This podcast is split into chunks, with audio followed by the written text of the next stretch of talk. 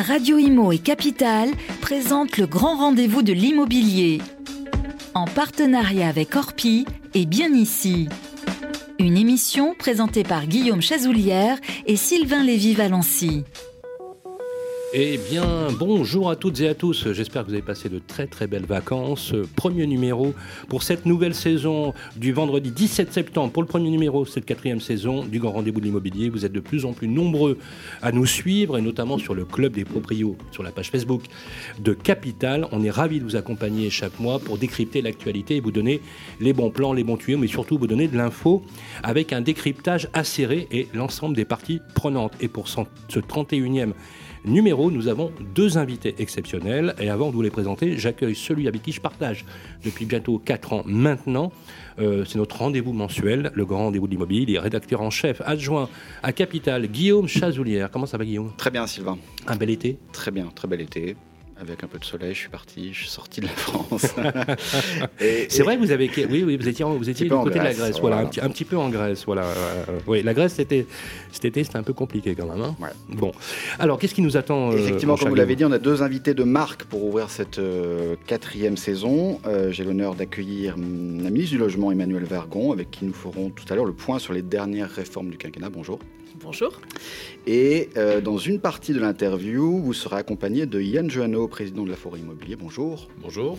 Tous les deux, euh, nous expliquerez en quoi les aspirations des Français ont pu changer depuis euh, la pandémie, les confinements, le développement du télétravail. On refera le point et on fera aussi un point sur bah, l'habitat de demain, les enjeux. Merci, mon cher Guillaume. Un programme euh, haut en couleur pour ce numéro de rentrée.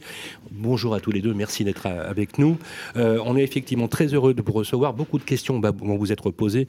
On va tâcher d'être le plus précis possible. Vous êtes dans le saison 4. Euh, voilà, déjà la saison 4, vous vous rendez compte, hein, Guillaume? 31e numéro. C'est parti. À tout de suite. Le grand rendez-vous de l'immobilier, le grand témoin. Voilà, première partie euh, de notre grand entretien avec nos deux invités qui sont au cœur de l'actualité euh, de la rentrée. Bonjour Emmanuel Vargon. Bonjour Sylvain. Comment allez-vous? Très bien, merci et vous? On s'est venu euh, il n'y a pas très longtemps à Cannes. Au MIPIM. Voilà, il faisait très très chaud. Voilà, je sais. Et en plus, vous repartiez dans la même journée pour aller aux Energy Meetings.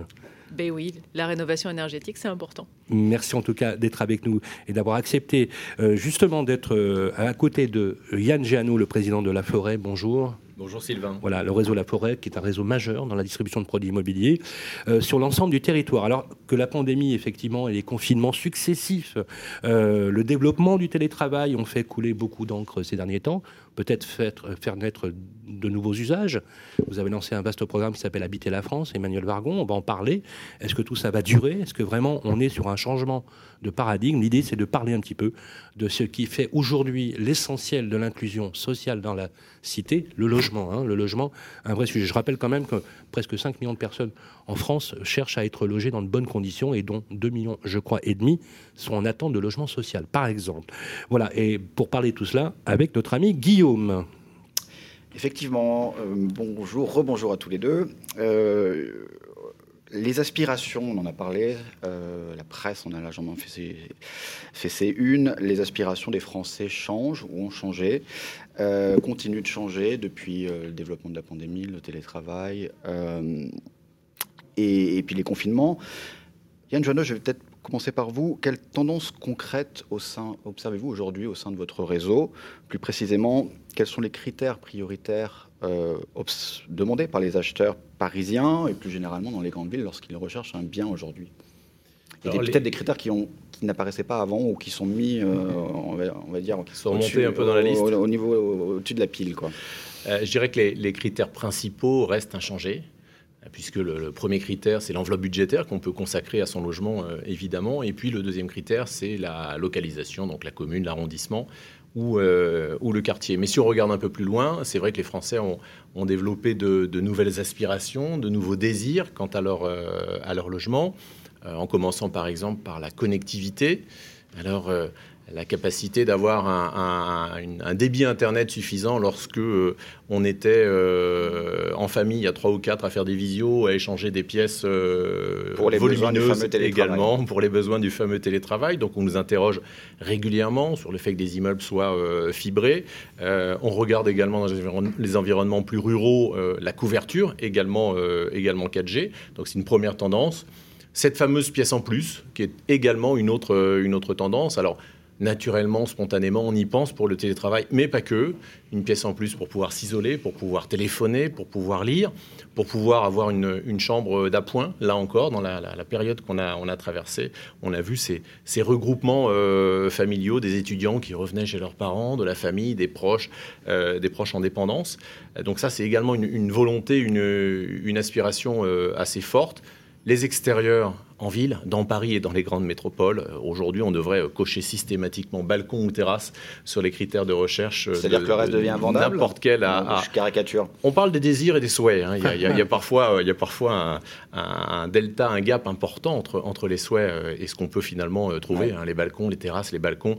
Quand il y en a sur de, sur de l'ancien, c'est souvent au deuxième et au cinquième. Sur du récent, il n'y en a pas partout non plus. Et puis ensuite, les critères propre au logement. C'est vrai qu'on a besoin de luminosité, on, recherche euh, le moins de vis-à-vis possible, les qualités euh, d'isolation phonique du logement. Quand on a vécu là encore dans des copropriétés qui étaient, ça, c'est plus accentué qu'avant encore. Bien sûr, oui, on va dire. Oui, oui, on a dans, un bel immeuble parquet moulure cheminée euh, des années 30, lorsque l'immeuble est plein et qu'on a des enfants, des enfants qui courent, des gens qui marchent, c'est vrai que c'est assez difficile de trouver une certaine quiétude. Ça, ce sont les vœux, ce sont les désirs qui ont souvent du mal à se à se réaliser, ou en tout cas, euh, on a du mal à les, faire se rencontrer du fait d'un marché quand même très tendu depuis de nombreuses années, avec une offre qui est à un niveau euh, l'un des plus bas euh, dans l'immobilier ancien encore. En un an, elle aura baissé de 20% au sein des, agences du, réseau La Forêt. On voit qu'il y a une, une forte résilience des allocations d'actifs sur l'immobilier. On le voit d'ailleurs avec les institutionnels et un retour massif des institutionnels qui ont pour certains même liquidé leur portefeuille de retail parce qu'effectivement, euh, très, très impacté, et des investissements massifs sur le, sur le logement. Mais on a parlé d'un autre sujet euh, sur le plan euh, géographique. Alors, est-ce que c'est une, une espèce de cliché de dire qu'il y a exode urbain, Emmanuel Vargon, sur un plan géographique? Vous qui vous déplacez énormément, hein, je vous ai vu faire deux villes complètement à l'opposé dans la même journée, hein, ce qui est quand même pas simple. Est-ce que vous constatez depuis, euh, vous êtes aux affaires euh, à la tête du logement, euh, à un exode urbain. Est-ce qu'on assiste concrètement à un exode urbain et une ruée J'utilise un, mot un peu fort, mais une ruée sur les villes moyennes. Est-ce que, est-ce qu'on a vu certaines villes moyennes avoir une démographie qui s'est inversée, qui est devenue positive? Ça, ça fonctionne? Alors moi, c'est une question que je me suis posée parce que suite à la crise, il faut qu'on comprenne ce qui se passe pour qu'ensuite les politiques publiques puissent être efficaces. Et donc c'est pour ça que j'ai lancé un cycle de débat qui s'appelle Habiter la France de demain, dans lequel on se pose ces questions-là. Et dans le premier débat Habiter la France de demain, la question était exode, mythe ou réalité? Alors, il y a une vraie différence, pour rebondir sur ce que disait mon voisin, entre les aspirations et la réalité. C'est-à-dire les aspirations de bouger, de quitter les grandes villes sont là, elles sont réelles, ça se voit, y compris dans les consultations des annonces sur les grands sites immobiliers. Sur les volumes de transactions, ça ne se voit pas beaucoup parce que finalement, le nombre de transactions de gens qui quittent une région pour une autre ou qui vont d'un bout à l'autre d'une région, ça reste relativement anecdotique. C'est passé, je crois, de 6 000 à 12 000 ou de 12 000 à 20 000. Enfin, c'est-à-dire ça augmente beaucoup en pourcentage mais en valeur absolue, c'est des tout petits volumes. Relativiser, Donc, il y a un vrai écart entre ce que souhaitent les gens et euh, le passage à l'acte euh, du changement de région. Après, à l'intérieur d'une région, on retrouve du dynamisme des villes moyennes, et ça, c'est quand même une très très bonne nouvelle parce que ces villes moyennes, elles rendent tous les services qu'on attend en termes de lien social, d'accès au commerce, d'accès à l'activité, d'accès à la vie culturelle. Et la ville moyenne, c'est peut-être une très bonne réponse euh, à la question de la lutte contre l'étalement urbain, euh, la, la question écologique. Et on est dans une période dans laquelle les prix restent, restent modérés dans ces villes. Après, quand on regarde les tendances suite à la crise sanitaire, moi, je ne vois pas de changement majeur. Je vois un retour aux fondamentaux qu'il faut qu'on accompagne. Retour aux fondamentaux sur la qualité du logement. Et c'est la raison pour laquelle j'ai commencé à travailler sur ce sujet. C'est sûr que quand on est deux heures par jour chez soi, une heure le matin, une heure le soir, la qualité du logement, on peut s'accommoder plus facilement. Quand on est de nouveau longtemps chez soi, la qualité du logement, donc des choses très basiques que vous avez citées, euh, la lumière, le calme, l'exposition, évidemment l'accès à un espace extérieur. Une pièce supplémentaire pour travailler. Une pièce supplémentaire ou une meilleure modularité. Oui. Parce que pièce supplémentaire, je ne sais pas à quel point ce sera possible pour tout le monde, mais dans un même logement, pouvoir mieux jouer sur les volumes, mieux organiser l'espace. Donc ces fondamentaux-là, ils redeviennent importants. Et ça, je pense que c'est important pour les décideurs publics pour accompagner euh, la construction et le développement de logements avec des logements de qualité. Et ça, justement, un, groupe d'architectes euh, vient de vous remettre un rapport là-dessus avec des propositions très concrètes hein, sur la qualité même des logements, avec des propositions. Euh, comment tout ça on, va, va, être utilisé par le gouvernement que dont vous faites partie, euh, va être Monument Musique? Comment ces propositions vont être prises sur la superficie, les volumes euh, D'abord, c'est une commande que j'ai passée il y a six mois.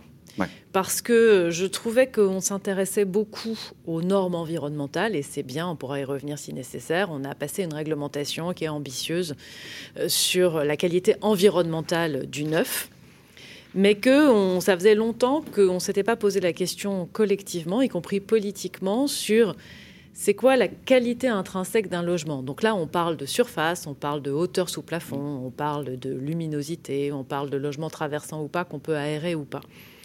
Et euh, finalement, je crois que c'était une intuition intéressante parce que c'est un sujet qui est arrivé dans le débat, y compris par un rapport euh, d'un institut privé qui s'appelle Idéal, qui pose cette question-là aussi. La superficie des logements. La superficie des logements, notamment, notamment en Ile-de-France, la superficie euh, s'est réduite progressivement. Moi, je voudrais intégrer ce sujet dans les politiques publiques et surtout utiliser ce rapport comme une sorte d'électrochoc pour qu'on se repose la question de la qualité tous ensemble. Dans les politiques publiques, la prochaine étape, c'est euh, de l'intégrer dans euh, les aides fiscales, puisque nous avions annoncé il y a un an, dans la loi de finances 2021, que les taux d'aide fiscale à l'investissement locatif neuf, euh, le, dispositif Pinel bien connu, vont baisser à compter du 1er janvier 2023, puis de 1er janvier 2024. Donc ça, ça a été voté il y a un an. C'était important de donner de la visibilité au secteur. Dans l'immobilier, euh, tout le monde aime bien savoir ce qui va se passer, pas seulement à 12 mois, mais à 2, 3, 4 ans. C'est normal, on a besoin de fixer le cadre. Nous avions annoncé à l'époque qu'on maintiendrait le Pinel euh, à taux plein, qu'on appellera le Pinel Plus, avec quelques critères supplémentaires de qualité. Et on visait à la fois qualité environnementale et qualité tout court.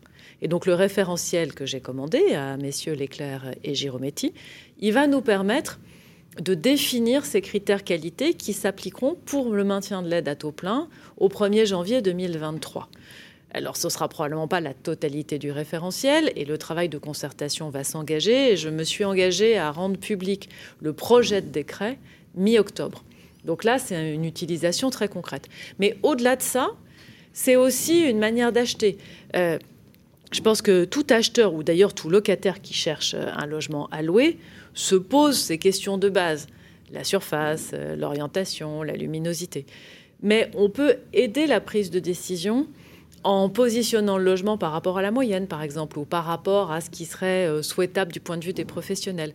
Donc, tout ne va pas être utilisé de façon réglementaire ou fiscale. Je veux d'ailleurs pas créer de nouvelles normes.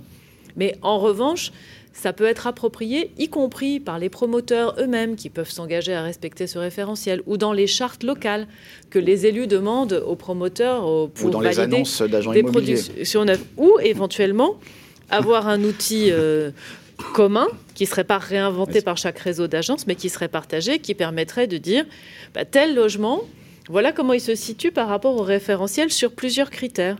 Il se situe comme ça en termes de taille, mais il se situe comme ça en termes de lumière, il se situe comme ça parce qu'il est traversant ou pas. Et du coup, ça permet d'objectiver un peu l'analyse de la qualité. Après, bien sûr, le coup de cœur, tout ça, ça restera toujours subjectif. Emmanuel Vargon, qu'on comprenne bien. Le, vous avez parlé du dispositif Pinel. Pinel, alors super Pinel, Pinel plus. On appellera ça Pinel, plus. Le Pinel, on en reparlera tout à l'heure dans les deuxième parties. Euh, justement, euh, ce que, ce que j'aimerais, c'est vous faire vous, vous évoquer l'idée que euh, l'étalement urbain, c'est plus vraiment la donne d'aujourd'hui dans l'aménagement du territoire. Vous êtes d'accord là-dessus? Jusque-là, je suis d'accord. Ok.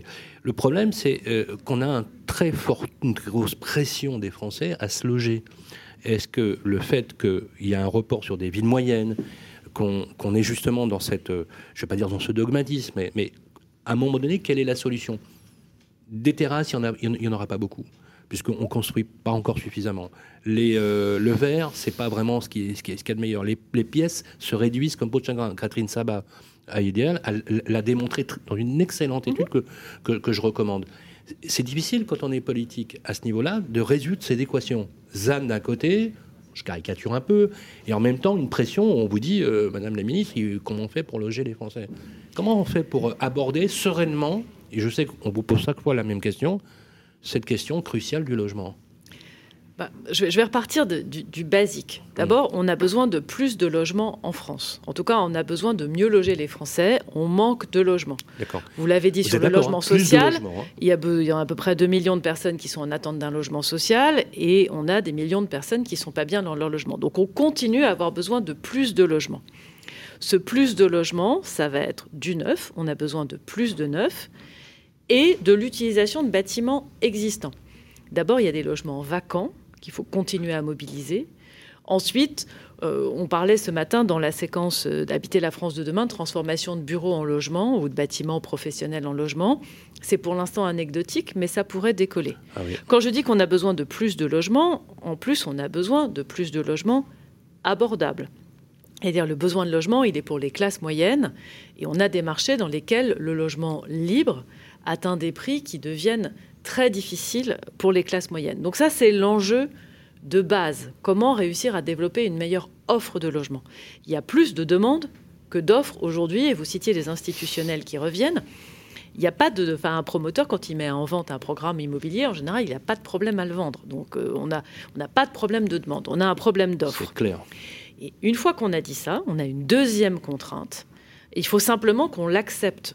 C'est compliqué. Et après, euh, les politiques, on est aussi là pour réussir à surmonter les contraintes. La deuxième contrainte, c'est de ne pas aller toujours plus loin à l'extérieur des grandes villes, des métropoles, etc., avec de l'étalement urbain, et de consommer moins de terres naturelles et agricoles que ce qu'on a fait précédemment.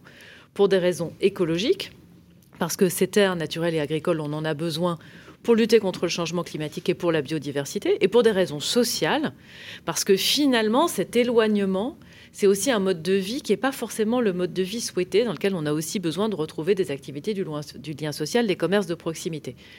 Après, en réalité, entre le lotissement ravitaillé par les corbeaux euh, et l'immeuble collectif trop petit en centre-ville oui, bruyant, oui. il y a 99% de d'autres solutions. Il y a un éventail énorme d'autres solutions, du logement euh, groupé, du logement semi-collectif, du collectif de qualité avec beaucoup d'espaces naturels, des- etc. des Des, des initiatives. lotissements dans lesquels on a un petit peu densifié, euh, du de la densification de centres de villes moyennes, Mhm. etc., etc. Bien sûr. Qui sont des solutions agréables à vivre. Et donc tout l'idée, toute l'idée, c'est de, c'est d'avoir un système cohérent qui permette de faire émerger ces solutions. Et c'est aussi pour ça que dans Habiter la France de demain, je veux qu'on traite tous les sujets à la fois, parce qu'on peut pas traiter en silo un jour la rénovation, le lendemain le logement neuf, euh, le jour d'après les friches, etc., etc. Tout ceci, ça doit devenir une politique Une vision unifiée. globale. Mais Alors- je suis totalement convaincu qu'on peut y arriver. Une va- réaction, euh, une réaction peut-être une- à ça, et puis réaction- on a un micro-trottoir à passer, il nous Oui. reste deux minutes. Oui, une réaction, Yann Giano, sur ce qui a Les, été les critères essentiels pour le Déjà, logement, moi, j'ai entendu pour deux faire choses évoluer qui, le me- logement. qui me conviennent. Pas de nouvelles normes euh, quant à la qualité des, des logements et, et plus de lisibilité sur les dispositifs euh, incitatifs. Euh, et je crois que ce sont des points, euh, des points, euh, des points importants. Euh, qu'on s'intéresse et qu'on ouvre un œil en tout cas euh, sur euh, la qualité du logement, la qualité de, de l'habitat, c'est en effet une, une très bonne chose. Euh, et en effet, en parallèle, la nécessité, le besoin d'ouvrir euh, le deuxième œil sur euh, l'aménagement du, du territoire, parce que aujourd'hui, tout le monde, ne veut pas nécessairement, mais tout le monde est contraint d'habiter au même endroit parce que ce sont les endroits qui vont accumuler euh, toute l'attractivité liée à l'emploi, liée à l'éducation, liée au transport, à la culture, euh, au loisir. Et, malheureusement, depuis plusieurs décennies, cette notion d'aménagement du territoire, je ne dis pas que rien n'a été fait, mais n'a pas été suffisamement traité, en tout cas à, son juste niveau. Et, je crois que c'est l'enjeu de demain parce que ces vagues mm. n'ont pas d'exode rural. Et, moi, je rejoins ce qui a été dit un, ce sont des phénomènes qui sont, euh, qui sont exagérés. Exode urbain. Exode urbain, pardon, sont des phénomènes qui sont, qui sont euh, exagérés avec, euh, en effet, des, des CSP+, qui, qui ont franchi le, le, cap rapidement au sortir du premier, du premier confinement mais aujourd'hui des jeunes de moins de 35 ans qui régulièrement sont interrogés et, veulent rester dans les métropoles, qui leur offrent des opportunités euh, professionnelles. Alors justement, Yann Giano, on, s'est permis d'aller euh, au contact des Français parce qu'effectivement, vous avez une vision très prosaïque, très, pragmatique. Hein. Euh, je rappelle quand même que le, réseau La Forêt, vous êtes le deuxième réseau français hein, de distribution. Deuxième, troisième, premier, tout dépend. 700 points de vente en mais tout cas. oui, non, mais l'avantage, c'est que vous avez un maillage territorial et, on le sait dans l'immobilier, l'immobilier par nature, l'actif immobilier est hétérogène par nature quand même le comprendre aussi. On ne peut pas tout standardiser. Alors justement, on a demandé avec euh, notre ami Guillaume euh, à quelques Français dans la rue. on est allé les voir. Alors quelques Français, quelques Parisiens. Oui, mais, euh, ce qu'on a pas. Mais, Pourquoi On n'est pas, on n'est pas Parisien. on n'est pas Français à Paris. Ce que vous allez entendre, ce que vous allez entendre, c'est une réaction de Parisiens, donc de, mais on va dire de citadins. Et les besoins, on leur a posé la question de savoir quels sont vos premiers critères de confort. Justement, justement quand on est dans, les métropoles, c'est là qu'on a la meilleure restitution. Je suis persuadé qu'on serait à Lyon, à Strasbourg ou à Marseille, on aurait eu les mêmes types de réactions. Et vous allez voir, c'est très surprenant et on vous écoute une petite réaction juste après. On écoute. Quel est le premier critère de confort auquel vous prêtez attention lorsque vous visitez un logement? Alors pour moi, c'est très important que l'appartement, enfin le logement en tout cas, soit très lumineux, euh, fonctionnel, donc que ce soit pratique et qu'il y ait un espace pour chaque euh, lieu de vie, donc euh, cuisine un peu à part, euh, salle de bain, espace de repos et un grand, un grand bureau aussi pour moi c'est important. Voilà, donc plutôt sur l'aménagement du, logement. voilà. Et le quartier aussi, c'est important. En matière d'immobilier, il y a trois critères un l'emplacement, deux l'emplacement, trois l'emplacement. Après, tout dépend de votre situation euh, personnelle et, familiale, mais après, c'est le, métrage. Euh, sachant que la moyenne à, Paris, c'est à peu près 10 000 euros le mètre carré, la marge de manœuvre est souvent euh, étroite, mais si vous avez une, famille avec un enfant, vous essayez minimum de trouver un F2, F3. Et ça, après, c'est compliqué. C'est pour ça que je parlais d'emplacement, parce que si tu vas avoir plus tu vas voir grand, plus tu es obligé de t'éloigner du, centre-ville. Ben, moi, c'est la luminosité en premier. Et ensuite, c'est savoir s'il y a un balcon. S'il n'y a pas de balcon, je n'achèterai pas ou je ne louerai pas. Euh, bah, la lumière naturelle, je pense. Euh, avoir de la lumière sans que je puisse allumer des lampes tout le temps. C'est tout. Avec un balcon sûrement, pour faire rentrer de l'air et plusieurs fenêtres Tant, que c'est lumineux, moi je, euh, je prends. D'une part, euh, la taille quand même, que ce soit pas trop petit pour que j'ai la place. Et après, je dirais euh, la luminosité pour pas que ce soit. bah, parce que j'aime pas quand c'est sombre. Eh bien écoutez, ça a évolué en fonction des âges de ma vie. Mais maintenant, c'est sûrement la lumière, très important pour le moral. Et puis l'accessibilité. Je ne peux pas monter 5 étages à pied. Alors le premier critère pour moi c'est la luminosité. Il faut de la lumière, il faut plusieurs entrées de lumière. Donc des fenêtres, euh, si possible ce qu'on appelle traversant, vous voyez, euh, donc ça arrive d'un côté et ça arrive de l'autre. Moi je dirais que c'est surtout la luminosité, c'est super important pour moi. Et avoir un minimum en espace. Et ce qui me, ce qui me tient aussi à cœur, c'est que ça ne soit pas assez encombré parce que sinon on a beaucoup de mal à espérer et c'est super important d'avoir une fenêtre une fenêtre pour avoir une, enfin, une vue tout simplement et ça donne beaucoup plus d'espace à une pièce. Ça c'est super important. Madame la ministre, ça vous étonne euh, Je, je vous promets, on ne les a pas coachés. Hein. Oui, sur la luminosité, c'est ce critère. Hein. Ouais. Non, ça m'étonne pas. D'abord, je voulais citer la luminosité tout à l'heure, donc euh, tout va bien. je ne suis pas totalement déconnectée. Deuxièmement, on est dans une zone dans laquelle le mètre carré est rare et cher, et du coup, forcément, les gens sont réalistes par rapport à leurs attentes, et donc ils vous disent pas forcément qu'ils voudraient avoir deux fois plus de mètres carrés que ce qui est possible. Et du coup, la lumière, je pense, fait vraiment partie du confort de vie, de la lumière et le côté traversant. Donc non, ça m'étonne pas, surtout en ville, où forcément les rues sont parfois étroites et donc un certain nombre d'appartements sont moins bien exposés. Yann Géano, à votre avis, quels sont les critères essentiels qui devraient évoluer au sein de la construction pour améliorer l'habitat de demain dans votre vision Peut-être une petite réaction à ça d'ailleurs. Et, une- et une réaction sur ce qui dit. Non, la, la réaction, pardon, c'est le quotidien d'un agent immobilier. On a l'impression d'être face à des, à des, à des candidats à l'acquisition ou à l'achat qui veulent une salle de bain séparée avec une baignoire, une douche, quelque chose de traversant, une double exposition. euh, en effet, pas de vis-à-vis. Ça, c'est tout à fait, euh, tout à fait naturel euh, d'avoir ces attentes et ces besoins, surtout, euh, surtout en ville avec la luminosité, euh, absolument. Les critères qui devraient évoluer, alors ça a été évoqué, la, la modularité du, logement, parce que en effet, la, dimension budgétaire va freiner finalement les, les- ambitions, cette pièce en plus dont, on, dont on rêve tous. Euh, ça, c'est la, première chose. La vie, euh, la vie en communauté, dans une copropriété, euh, l'isolation, l'isolation phonique, c'est vraiment important. C'est quelque chose qui est remonté très très régulièrement par les copropriétaires qui ont traversé en effet des, des mois en, collectivité. Et puis, bah, toutes ces pièces à vivre, ces lieux de vie qui, prennent de plus en plus d'importance. On parlait de la cuisine, c'était la salle de bain il y a quelques années. La cuisine qui devient aussi, aussi un lieu de vie, de convivialité, où on se retrouve, euh, on se retrouve en famille. Donc peut-être un, un rééquilibrage des, des- des mètres carrés dans son, dans son logement également. Merci. Sur la euh, cuisine, peut-être juste un mot. Ce qui est intéressant, c'est que euh, maintenant, on se rend compte que l'un des critères de qualité, c'est la possibilité de séparer la cuisine. Ça ne veut pas dire qu'on le fait systématiquement, mais ça veut dire qu'il faut que le plan permette d'avoir une fenêtre qui permette éventuellement de recloisonner une cuisine si on le souhaite. Or, on était allé très loin dans l'unification de la pièce, dans laquelle Oui, le cuisine coin ouverte, cuisine ouais. Euh, était juste un mur ou juste un angle euh, potentiellement aveugle. Et la modularité, donc la possibilité d'ouvrir ou de refermer, ça, c'est, je pense, quelque chose qui va devenir la norme dans pas très longtemps. Oui, vous avez tout à fait raison. D'ailleurs, on, reparlera de ce sujet, justement, sur euh, quelque part une forme de plasticité, finalement, ou de modularité du logement. Merci à tous les deux. Restez avec nous. Euh, nos échanges vont se poursuivre pour le grand rendez-vous de l'immobilier, parce que dans un instant, les amis, c'est votre séquence préférée. Ça vous concerne. Première partie, décryptage avec des notaires, des avocats, des experts et euh, toute la planète experts immobiliers pour vous donner les bons tuyaux, les bons plans. On se retrouve tout de suite après ça. Le grand rendez-vous de l'immobilier revient dans un instant. Vous et moi, on se connaît bien. On se voit tous les jours. Vous pouvez trouver que j'ai du charme, que je suis un peu démodé, ou trop isolé. Je suis capable de faire rêver comme d'empêcher de dormir. Mais même quand je ne suis pas là, on parle de moi. Et s'il arrive que l'on me quitte, c'est toujours bon de me retrouver. De m'avoir, tout simplement. Je suis l'ancien, l'actuel, le prochain. Je suis le bien, celui que vous voulez acheter, vendre, louer ou faire gérer.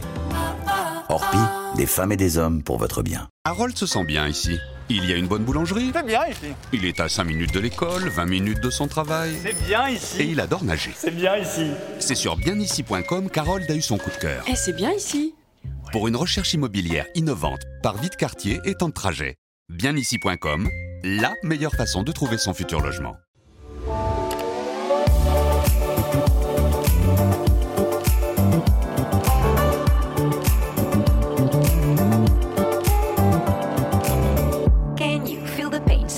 Trouble in your brain. Anger you retain, pressure rocks you like a hurricane. Is it time for you to jump into the next train? Change of hand, make a stand. I can see your heart change. Wake up, no more nap, your turn is coming up. You feel lazy, but stop the fantasies and bubble dust. If you need to hear, go for it. I will teach you how to feel the things so close to you, connect it all. Every day is a miracle. Connect back with the people. Le grand rendez-vous de l'immobilier, ça vous concerne. Eh bien, rebonjour les amis. Voilà, ça vous concerne, ça revient pour cette quatrième saison, 31e numéro du grand rendez-vous de l'immobilier, magistralement orchestré et animé par notre ami Vincent Favreau. Comment oui, il va bonjour, bah regardez, il fait son petit sport du matin Voilà, pour être comment, en forme. comment ça va là-haut Ça va bien. ça se voit Bon. pas que je suis très gros. Ouais, ça va, Vince Ça vous, va, ça passé va, un, ça vous avez passé un bon été Très bien, très bien. Hein Heureux de vous retrouver Voilà, pour cette il vous reste un peu de couleur quand même. hein Ouais. Hein Au niveau de- dans les paupières. ouais. C'est clair. Alors, aujourd'hui, nous avons un agent ou une agent immobilier, plutôt une chasseuse immobilière. Chasseuse d'appartements Voilà. chez Omliu, c'est Delphine Hermanque avec nous. Bonjour. Bonjour. Bienvenue, merci d'ouvrir la quatrième saison avec nous. Des questions toujours et puis vos réponses euh, d'experts. Voici la première euh, sur le groupe Facebook Le Club des Proprios. C'est Carlos, il est bailleur, il souhaite mettre son bien en vente avant l'échéance du bail de son locataire. Quelles obligations il doit respecter pour ça? Est-ce qu'il peut le faire Alors la bonne nouvelle déjà, c'est qu'il peut le faire. Et Ça c'est bien. Euh, L'autre nouvelle, je ne vais pas l'appeler la mauvaise, c'est qu'il y a effectivement des conditions à respecter et euh, on va voir que ça dépend, euh, y compris de la façon dont il a acheté le bien au départ. Hmm. On va partir du principe que Carlos au départ avait acheté ce bien libre de toute occupation déjà, et on verra après l'autre scénario. Premier scénario, il l'a acheté libre de, to- de toute occupation et il le loue actuellement avec un bail vide. Mhm. D'ailleurs, qu'il y a une différence entre vide ou meublé.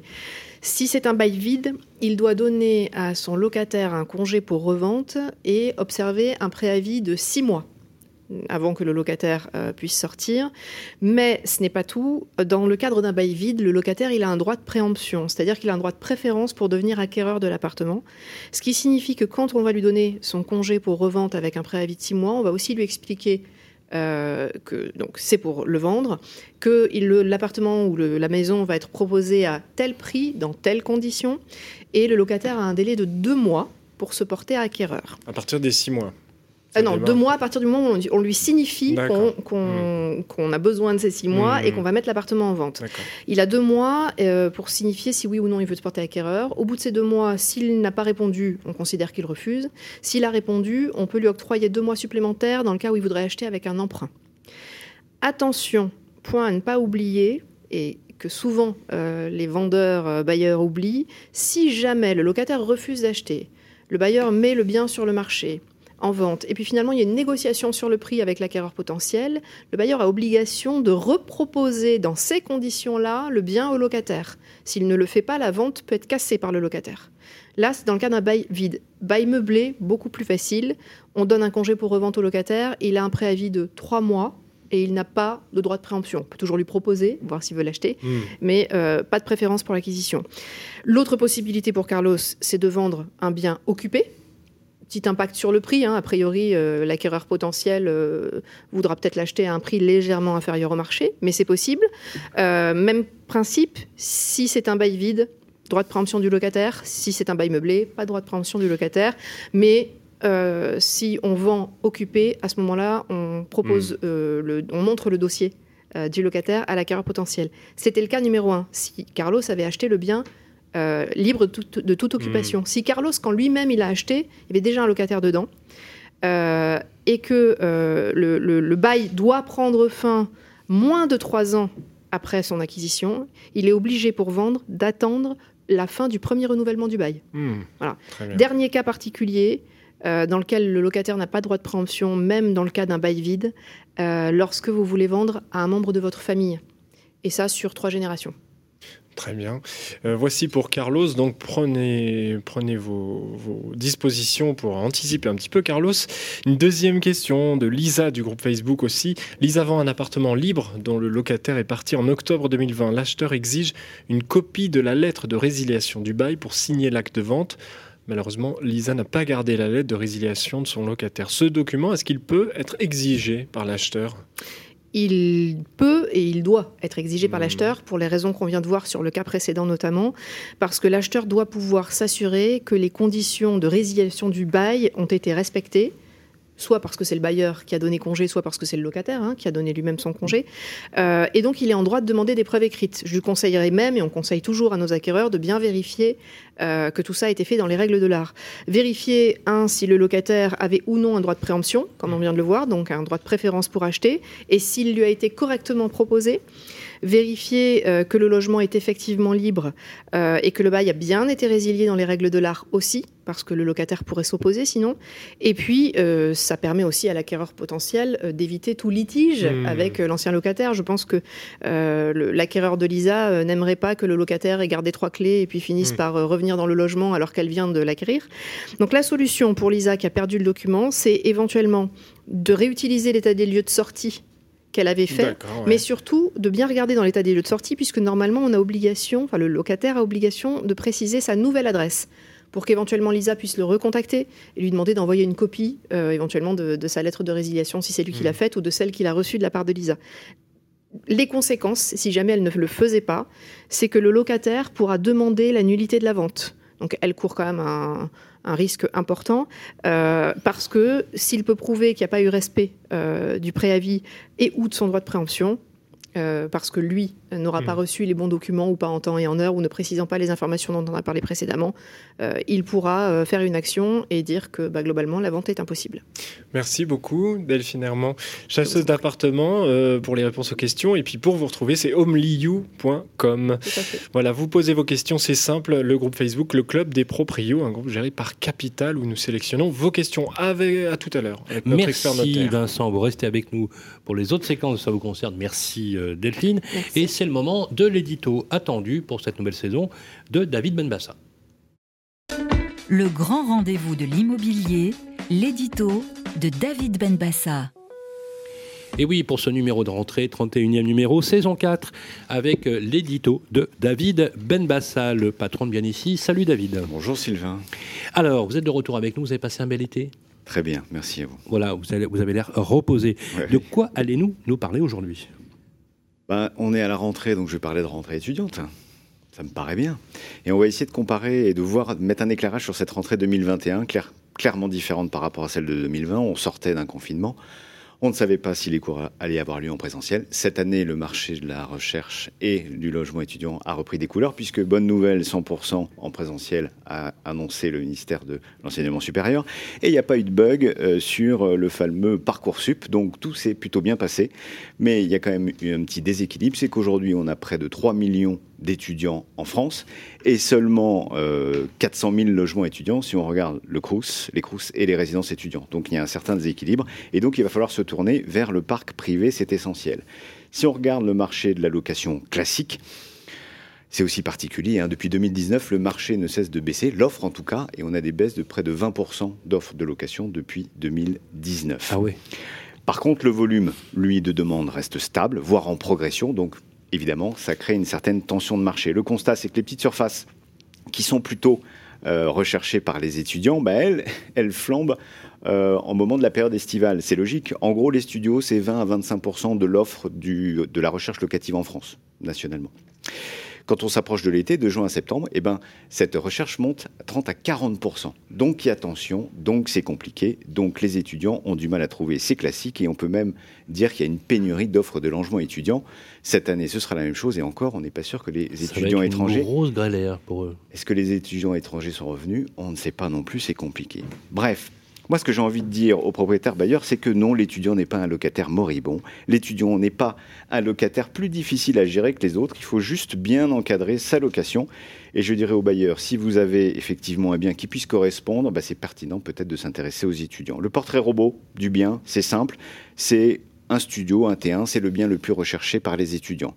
Quelques particularités sur les critères, la localisation, bah, il faut qu'il se trouve proche des universités ou des écoles ou proches des réseaux de transport qui permettront d'amener ces étudiants dans leur futur logement. Il y a un autre élément, ça c'est peut-être plus pour les parents, c'est qu'ils soient décents.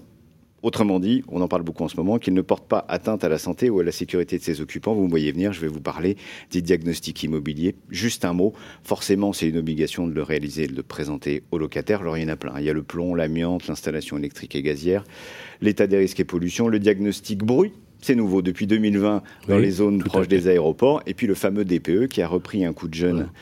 Opposable depuis le 1er juillet 2021. Et c'est vrai aussi pour les locataires, donc ça c'est important. Par contre, c'est toujours valable 10 ans, c'est toujours obligatoire pour tous les biens loués de plus de 4, plus de 4 mois, donc c'est aussi important pour les locataires. Alors, élément intéressant, ce n'est pas un critère de recherche, le DPE. Par contre, ça va devenir, et ça devient de plus en plus, un critère de sélection aussi pour les locataires. Donc il faut faire attention à, cet indicateur. Sur l'équipement du logement, bah, ça dépend si on va euh, le mettre, mettre son bien en meublé ou non, ou en, ou en nu. Euh, ça permettra bah, de bénéficier d'avantages fiscaux pour, pour les bailleurs. Pour le mobilier, c'est pas très compliqué. Hein. Si vous le mettez en meublé, bah, il suffira que chaque pièce ait de destination et le mobilier euh, concerné. Si vous avez une chambre, évidemment, c'est un lit et un matelas. Si c'est une, salle de séjour ou une pièce à vivre, c'est une table et des chaises. Bref, vous l'avez compris, c'est pas très compliqué. On peut aller un petit peu plus loin pour euh, améliorer la décoration ou encore faire euh, de la connectivité Internet. Ça viendra attirer de plus en plus de profils d'étudiants, bien évidemment. Le montant des loyers, j'en dis un mot forcément, euh, il faut qu'il soit en cohérence avec la typologie du bien, meublé ou pas meublé, avec les services qui, sont dedans.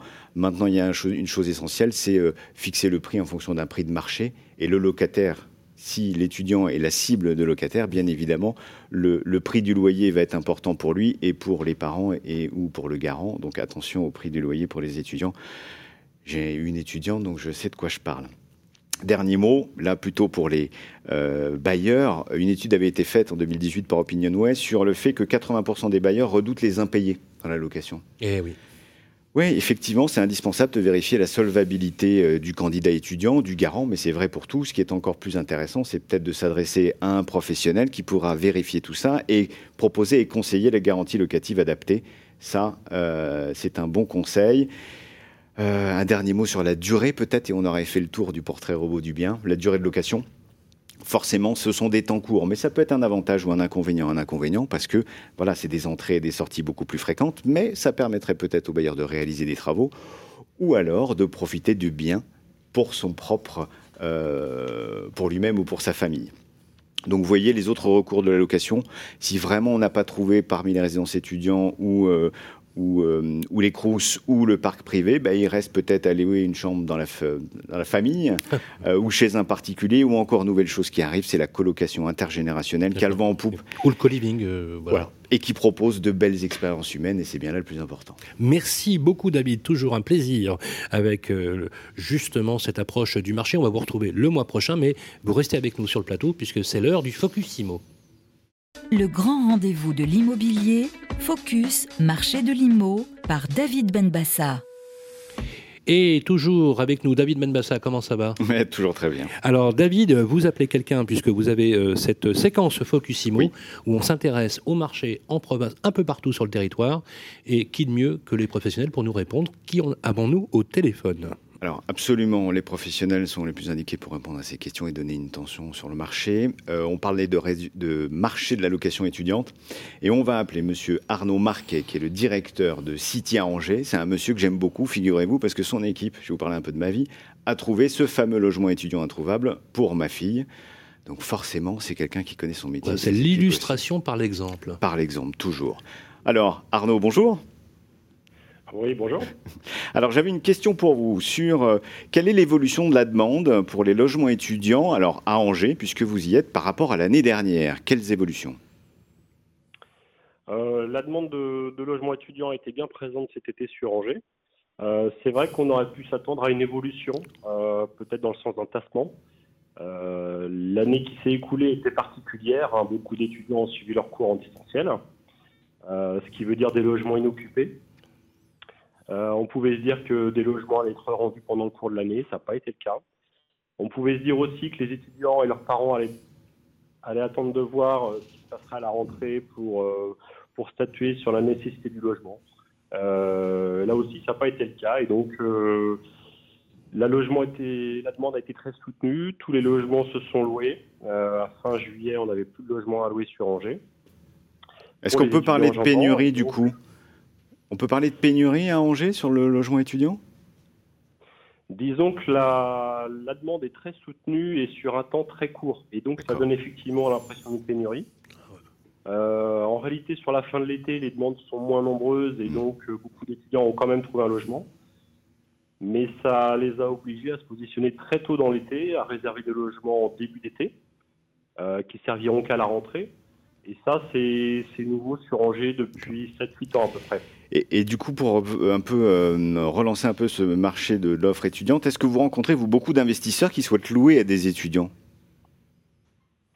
Oui, il y a beaucoup d'investisseurs en locatif sur Angers de manière générale, sur le logement étudiant en particulier, euh, puisque cette forte demande des étudiants, euh, forcément, elle tire les loyers vers le haut, ce qui est un élément important pour les, pour les investisseurs. Cette année, par rapport à l'an dernier, on est sur une évolution des loyers de plus 5% à peu près, plus 5 points. Et puis cette, euh, cette tension de la demande euh, fait que euh, les logements sont loués toute l'année. Euh, donc ça assure l'investisseur d'avoir un loyer 12 mois sur 12. Hein, dans le jargon, on parle d'un taux d'occupation de 100%, ce qui est un élément euh, important, voire décisif pour le calcul de la rentabilité. D'accord. Eh ben parfait, merci beaucoup. C'est bien ce que je disais. Donc le marché étudiant, c'est toute l'année, donc ça doit intéresser les investisseurs au plus haut point. Oui, et, euh, et d'ailleurs, Angers est une ville, euh, est une ville étudiante très connue pour cela. Absolument. Merci à Arnaud Marquet. Merci à tous. Voilà, on- on- voilà, et surtout ne changez rien. Et dès qu'on ira à Angers, ben c'est vous que l'on ira consulter. Merci à vous. Volontiers à vos dispositions. Eh bien, merci David. On, Merci à on se retrouve le mois prochain, comme d'habitude. Avec plaisir. Pour votre focus euh, sur l'immobilier en appelant les professionnels, mais aussi votre édito, toujours très attendu. Merci à vous. À bientôt. Le grand rendez-vous de l'immobilier, ça vous concerne. Eh bien, rebonjour à toutes et à tous. Ça vous concerne. Deuxième partie, votre séquence préférée avec euh, l'ami Vincent. Oui. Comment ça va, Vincent? Ça va bien, ça va Voilà, bien. Il est très en forme. hein, Ouais, euh, toujours. euh, Vincent. Et nous avons notre notaire préféré sur le plateau. C'est Nathalie Cousigou-Suaz, bonjour. Bonjour, bonjour à Bienvenue. tous. Euh, des questions Merci pour de cet accueil. bah, avec Ouais, plaisir. vraiment. On n'a pas sorti les feux d'artifice, mais on n'est pas loin. On n'en est pas loin. On n'est pas loin. On n'en est pas là. Voilà. Euh, première question pour vous, Nathalie. Étienne est retraité et propriétaire de deux biens immobiliers, une résidence principale et une autre résidence secondaire. Il se demande quels sont les dispositifs les plus efficaces pour organiser la transmission de son vivant à ses deux enfants en limitant donc les droits de succession. C'est son intérêt. Bien sûr, mais Étienne, il a raison de s'interroger, effectivement, parce que ce qu'il faut savoir, c'est que lorsque les enfants reçoivent un bien par donation, bah, ça coûte beaucoup moins cher Mm. que lorsqu'ils reçoivent pas succession, bah, pour de nombreuses raisons. Déjà, quand on fait une donation, eh bien, on se, il est fréquent qu'on se réserve ce qui s'appelle l'usufruit, c'est-à-dire le droit de rester dans les lieux toute sa vie durant, ou aussi de louer les biens et de percevoir les revenus du bien, ce qui peut assurer une retraite. Donc, la valeur de transmission, elle est perçue sur une valeur diminuée de cet usufruit qui est retenu par la personne qui donne, qu'on appelle le donateur. Par exemple, lorsqu'une personne a 72 ans et qu'elle donne un bien qui vaut 100, eh bien, en fait, les droits de mutation sont perçus sur une valeur de 70% et, pas de 100%. Mm. Et cette valeur est figée une fois pour toutes. Et au décès, lorsque la personne malheureusement décède, l'usufruitier, bah, il n'y a aucune fiscalité à payer. Donc il est beaucoup plus avantageux, effectivement, de faire des donations de son vivant, sachant qu'il y a des franchises fiscales de 100 000 euros par enfant et par parent qui se reviennent à la base tous les 15 ans. Donc ça, c'est bien. Mais une fois qu'on a dit ça, il faut aussi savoir qu'il ne faut pas se précipiter uniquement pour des raisons fiscales. Parce que ce que nous dit Étienne, effectivement, c'est qu'il a deux biens et deux enfants. Donc on se dit, bah écoute, après tout, il pourrait, effectivement, tout en gardant l'usufruit des biens, faire une donation de la résidence principale à l'un, de la résidence secondaire à l'autre. Ça serait une donation partage. Encore faut-il qu'on les évalue exactement. Et peut-être que l'un des biens ne vaut pas la même chose que l'autre. Donc, soit Étienne, eh ben, il a les moyens de compenser celui qui a la maison la moins chère en donnant des sous. Soit c'est celui qui a la maison la plus chère sur le papier qui va donner ce qu'on appelle une soulte à l'autre. Donc tout ça, il faut en parler. Il faut être vraiment en parler avec ses enfants, puis aussi avoir quelque chose en tête. C'est une fois qu'on a donné, on peut plus vendre sans l'accord de ses enfants. Vous savez, c'est ce que on, parle de rentrée et de cours de récréation. Bah, les enfants, quand ils disent donner ses données, reprendre ses volets, eh ben, c'est tout à fait vrai en matière de donation, mais on dit qu'une donation, elle est irrévocable. C'est-à-dire que lorsqu'on donne, on ne peut plus, sauf conditions exceptionnelles, revenir en arrière. C'est-à-dire qu'on pourra plus vendre sans l'accord de ses enfants, même si on a gardé l'usufruit. Certes, les enfants pourront pas vous obliger à vendre, mais vous pourrez plus disposer librement de votre bien. Donc, il faut qu'Étienne réfléchisse non seulement à ce qu'il veut faire de ses biens dans l'avenir, parce qu'à un moment, il peut peut-être avoir envie de vendre sa résidence secondaire. Donc, s'il l'a donné, ça sera peut-être moins simple. Puis, vous savez, je veux pas trop euh, vous embrouiller, mais il faut être très vigilant aussi sur le sort qu'on veut affecter au bien. Imaginez qu'Étienne, il se dise, bah, tout compte fait, je vais garder ma résidence principale, mais je vais donner en indivision à mes deux fils Ma résidence secondaire ne sera pas une donation partage, mais peu importe, sera une donation simple. Chacun des fils aura la moitié de la résidence secondaire et sur lequel il y aura l'usufruit de papa. Donc l'intérêt, c'est qu'on aura anticipé les droits de succession. Sauf que, imaginez que notre Étienne, il détienne cette maison depuis plus de 30 ans et qu'il fasse une donation en 2021 à ses enfants, et que pour des raisons familiales, tout ce beau monde décide de vendre le bien, donner en 2025. Eh bien, pour les enfants, le point de départ de la plus-value immobilière que l'on paie quand on fait un profit, bah, c'est le jour de la donation. Donc il faut être vigilant, il faut vraiment, il y a toute une stratégie patrimoniale et familiale Hmm. qu'il faut vraiment évoquer avec son notaire. Le, le fiscali- la fiscalité ne doit être que la cerise sur le gâteau. Bien consulté donc pour Étienne. Marie maintenant a une question. Elle nous l'a posée. Elle est retraitée. Elle a donné euh, il y a quelques années la nue propriété de sa maison à ses enfants tout en conservant l'usufruit. On en parlait. Bien sûr. Marie souhaiterait aujourd'hui vendre cette maison pour s'installer en maison de retraite. Doit-elle, pour ce faire, avoir l'accord de ses enfants?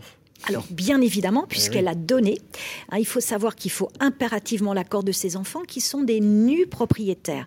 Donc, il y aura trois personnes qui vont concourir à cette vente. Alors, sachez que l'accord des nus propriétaires est indispensable pour vendre la pleine propriété. En revanche, ses enfants ne pourraient pas la contraindre à vendre la pleine propriété dès lors qu'elle a l'usufruit. Mmh. Hein, c'est pas bilatéral. En revanche, effectivement, il va falloir l'accord de ces deux filles qui vont pouvoir exiger leur part sur le prix de vente. C'est-à-dire que si notre mari, elle a par exemple 75 ans et que ses filles ont la nue propriété, Marie sur le prix, elle ne va recueillir que 30% de la valeur Mmh. du bien. Donc, est-ce que ça va être suffisant pour payer une maison de retraite hein? Dans ce cas-là, si ses filles lui laissent les sous, on dit que c'est un quasi-usufruit. hein, ce qui n'est pas obligatoire, il faut que ça soit une convention avec les filles. On va rédiger un contrat par lequel les filles laissent leur part à leur mère, mais ne lui donnent pas, pour pas qu'au décès de leur maman, il y ait de nouveau à repayer des droits de donation de droits de succession. Donc il y a tout à, il faut vraiment que Marie aille voir son notaire et surtout on parle à ses filles pour voir si d'une part elles sont d'accord pour vendre la maison et d'autre part ce qu'on va faire des sous parce que à défaut d'accord, bah, les sous vont être mis à hauteur de 30% à Marie et 70% de Mmh. filles. Voilà pour les réponses. Merci beaucoup, Nathalie. Merci à vous. Merci, notre notaire. On se retrouve tout à l'heure avec notre expert avocat. À tout à l'heure. Merci euh, Vincent. On va se retrouver d'ailleurs dans un instant pour toujours notre 31e numéro du grand rendez-vous de l'immobilier au programme la suite de notre entretien avec la ministre du Logement Emmanuel Vargon, mais aussi une nouvelle séquence. On vous a préparé euh, du nouveau. L'Agence nationale pour l'information et le logement, l'ANIL, va avec nous chaque mois décrypter l'actualité juridique du logement et on va accueillir tout à l'heure Roselyne Conan qui va nous en parler et ce sera chaque mois. À tout de suite. Le grand rendez-vous de l'immobilier revient dans un instant. Vous et moi, on se connaît bien. On se voit tous les jours. Vous pouvez trouver que j'ai du charme, que je suis un peu démodé, ou trop isolé. Je suis capable de faire rêver comme d'empêcher de dormir. Mais même quand je ne suis pas là, on parle de moi. Et s'il arrive que l'on me quitte, c'est toujours bon de me retrouver. De m'avoir, tout simplement. Je suis l'ancien, l'actuel, le prochain. Je suis le bien, celui que vous voulez acheter, vendre, louer ou faire gérer. Orpi, des femmes et des hommes pour votre bien. Harold se sent bien ici. Il y a une bonne boulangerie. C'est bien ici. Il est à 5 minutes de l'école, 20 minutes de son travail. C'est bien ici. Et il adore nager. C'est bien ici. C'est sur bienici.com qu'Harold a eu son coup de cœur. Eh, c'est bien ici. Pour une recherche immobilière innovante, par vite quartier et temps de trajet. Bienici.com, la meilleure façon de trouver son futur logement.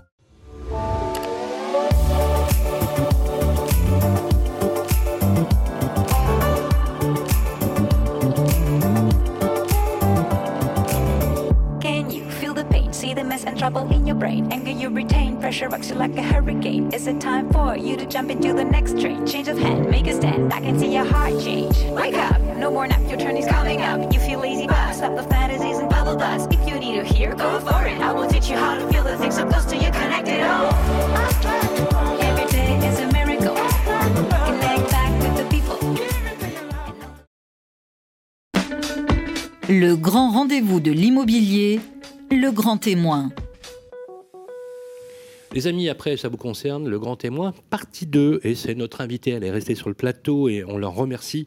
La ministre du Logement est avec nous, Emmanuel Vargon. Rebonjour. Rebonjour Sylvain. Merci euh, d'être avec nous. On continue de faire le tour des questions d'actualité de l'immobilier, de la rentrée, et c'est vous qui euh, lancez la- cette question pour cette phase 2, mon cher Guillaume. Eh ben merci. Madame Vargon. Je vous en prie, euh, mon cher Guillaume. C'est gentil. Le choc d'offres annoncé euh, en début de quinquennat, on s'en rappelle, n'a pas malheureusement pas vraiment eu lieu. euh, la construction de logements neufs est même à, à la peine en cette fin de mandat. Sur quel levier allez-vous travailler là, dans les mois qui, qui- qui restent, pour euh, justement tenter de relancer la construction? Alors, au début du quinquennat, on a pris beaucoup de mesures de simplification, notamment dans la loi Elan, qui aident. Mais la question de l'offre, c'est finalement une question qui est plus compliquée parce que ça devient une question culturelle. C'est la question de savoir si euh, les habitants, un endroit quelconque, euh, sont prêts à accueillir des nouveaux habitants, donc des nouvelles constructions, et comment est-ce que les élus sont prêts à les accompagner. Et ça n'est pas euh, une discussion difficile entre ministère, État et élus. C'est une discussion potentiellement difficile, mais qu'il faut qu'on ait entre l'intérêt général et euh, ce que ressentent les Français sur le terrain. Parce que d'une certaine manière, les nouveaux arrivés sont très contents d'être arrivés et n'ont pas envie qu'il y ait des nouveaux nouveaux. Et ça, il faut qu'on s'en rende compte et qu'on l'accepte parce qu'une fois qu'on l'a compris, ensuite, on peut voir comment faire pour rendre de nouveau la construction possible. Donc c'est finalement pas un sujet seulement de normes, même si les normes peuvent aider, et même si le cadre économique peut aider. C'est beaucoup un sujet politique. Alors face à ça, sur les chiffres de la construction, on n'est pas si mal en réalité. On a eu un très gros trou de construction en 2020, très préoccupant, puisqu'on était autour de 380 000 permis de construire, ce qui est historiquement très bas sur 12 mois fin 2020. C'est clair. On est maintenant de juillet à juillet, juillet 2020 à juillet 2021 à 430 000 permis de construire. Donc on est en train de revenir dans des étiages, dans des zones qui sont des zones connues. On va pas forcément finir si loin pour les 12 mois de, de l'année 2021 de 450 000, on verra bien. Et donc on est, on est revenu dans une zone intermédiaire acceptable. Là où on a une difficulté, c'est là où on a le plus de besoins. Donc c'est c'est le paradoxe, c'est-à-dire qu'on a plus de difficultés dans les logements collectifs que dans les logements individuels et dans les zones tendues que dans les zones détendues. Donc le segment, l'endroit où on a du mal à relancer les permis de construire, c'est en gros dans les grandes villes, dans les métropoles, dans le logement collectif. Et le Et fameux, et- oui, le fameux rapport Repsamen, là, vous avez commandé oui, oui, oui, j'y viens, j'y viens. Mais Bah, du, du coup, c'est aussi là qu'on a des Ouais. problèmes sur le logement social, parce que les besoins de logement social et la construction de logement social, elle se fait plutôt là. Donc, en gros, en général, en volume de permis de construire, on est en train de revenir à, à quelque chose qui est raisonnable par rapport à ce qu'on connaît. Mais pour moi, le sujet, c'est pas de savoir si on atteint le chiffre euh, en général cité de 500 000 logements neufs par an, parce que la question, c'est où et quoi. C'est-à-dire, est-ce que les logements en construction répondent vraiment aux besoins?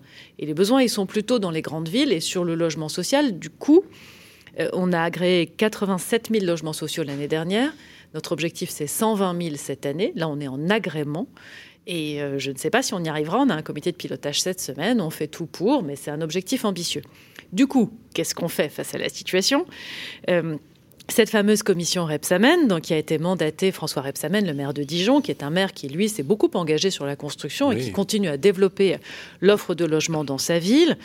Le Premier ministre lui a confié une mission flash, en fait, pour euh, proposer, avec une commission, des outils de relance de la construction neuve, notamment cette construction neuve de logements collectifs en zone tendue. Et là, les travaux sont en cours. La remise du rapport est bientôt, d'ici euh, probablement la fin du mois. Euh, L'objectif est d'intégrer euh, les préconisations pour leur partie fiscale dans le projet de loi de finances euh, 2022 et pour leur partie simplification dans la loi 4D, enfin, qui on s'appelle que- maintenant euh, 3DS, la loi de simplification qui arrive à l'Assemblée nationale en On décembre. a déjà quelques exemples de ces mesures Euh, avant d'arriver aux exemples, peu- dire que moi, ma méthode, c'est de, de travailler collectivement, mais de travailler collectivement pour des rapports qu'on utilise tout de suite. Vous voyez, la commission euh, Sichel, qui nous avait aidé sur l'accompagnement, ça a été intégré dans la loi climat et résilience et ça donne les nouveaux accompagnateurs, le prêt avance euh, rénovation qui Bah, bien arrive. La commission Repentin sur la loi SRU, bah, ça a été intégré dans, dans la, dans, dans la loi qui a été examinée au Sénat et qui arrive à l'Assemblée nationale. Et là, euh, l'idée, c'est que ça soit utilisé tout de suite en loi de finances. Donc, c'est vraiment très opérationnel. Les, pistes, enfin, les, les réponses, je ne les ai pas encore. Et puis, on va laisser François Repsamen finir son travail, faire ses propositions et le gouvernement les reprendra. Mais on sait que c'est pas mal autour du modèle économique des élus pour trouver une manière d'accompagner les élus pour que eux-mêmes puissent accompagner des projets. Parce que c'est vrai aussi que la réforme des finances locales a changé un peu le mode de financement pour les élus de l'accueil de la construction neuve et qu'il faut regarder. Donc c'est autour de ça que ça tourne, avec une discussion qui, je crois, est assez riche entre les bailleurs sociaux, les élus euh, et les professionnels. Et donc voilà, maintenant j'attends les conclusions. Alors, parallèlement euh, à tout cela, euh, on a bien compris le, votre engagement sur, sur, cette question. L'entrée en vigueur des premières mesures sur la RE 2020, donc en janvier 2022. Tout à fait. Ne risque-t-elle pas de faire augmenter les prix et donc, encore une fois, de pénaliser les acheteurs? En fait, la question que je vous pose, c'est qu'est-ce que. Alors, vous qui consultez beaucoup, euh, quel retour vous avez des promoteurs constructeurs sur le sujet? Est-ce qu'ils vous alertent? Alors, la RE 2020, c'est devenu quasiment un non-sujet dans mes discussions avec les promoteurs et les constructeurs. Le sujet avec les promoteurs et les constructeurs actuellement, c'est la pénurie des matériaux et l'augmentation des prix des matériaux qui n'a rien à voir avec la RE 2020, qui est liée euh, à la reprise chaotique des grandes chaînes d'approvisionnement. C'est vrai pour le bâtiment, c'est vrai pour les semi-conducteurs dans l'automobile. Euh, et ça, ça reste un sujet de préoccupation, essentiellement sur l'aluminium et sur le bois d'ailleurs. Et le bois, oui, qui est un gros sujet. Et le bois, ça nous a amené à dire qu'on allait prendre une vraie grosse initiative sur la structuration de la filière à bois française. C'est un souhait très fort du Premier ministre qui a annoncé des assises du bois et de la forêt pour qu'on arrive vraiment à passer un cran plus loin de la discussion générale de on pourrait probablement mieux exploiter la, chance que nous avons d'avoir une belle richesse forestière française à euh, monter vraiment une filière. La RE 2020, c'est comme toutes les réglementations, et c'était, je crois, vrai de la RT 2012. J'étais pas en responsabilité sur ce sujet à l'époque. Au moment de l'arrivée de la réglementation, tout le monde s'inquiète. Et puis finalement, la filière absorbe assez bien. Et donc, les surcoûts de la RT 2012 ont été estimés à 3-4% Et la RE 2020, elle est en fait très progressive.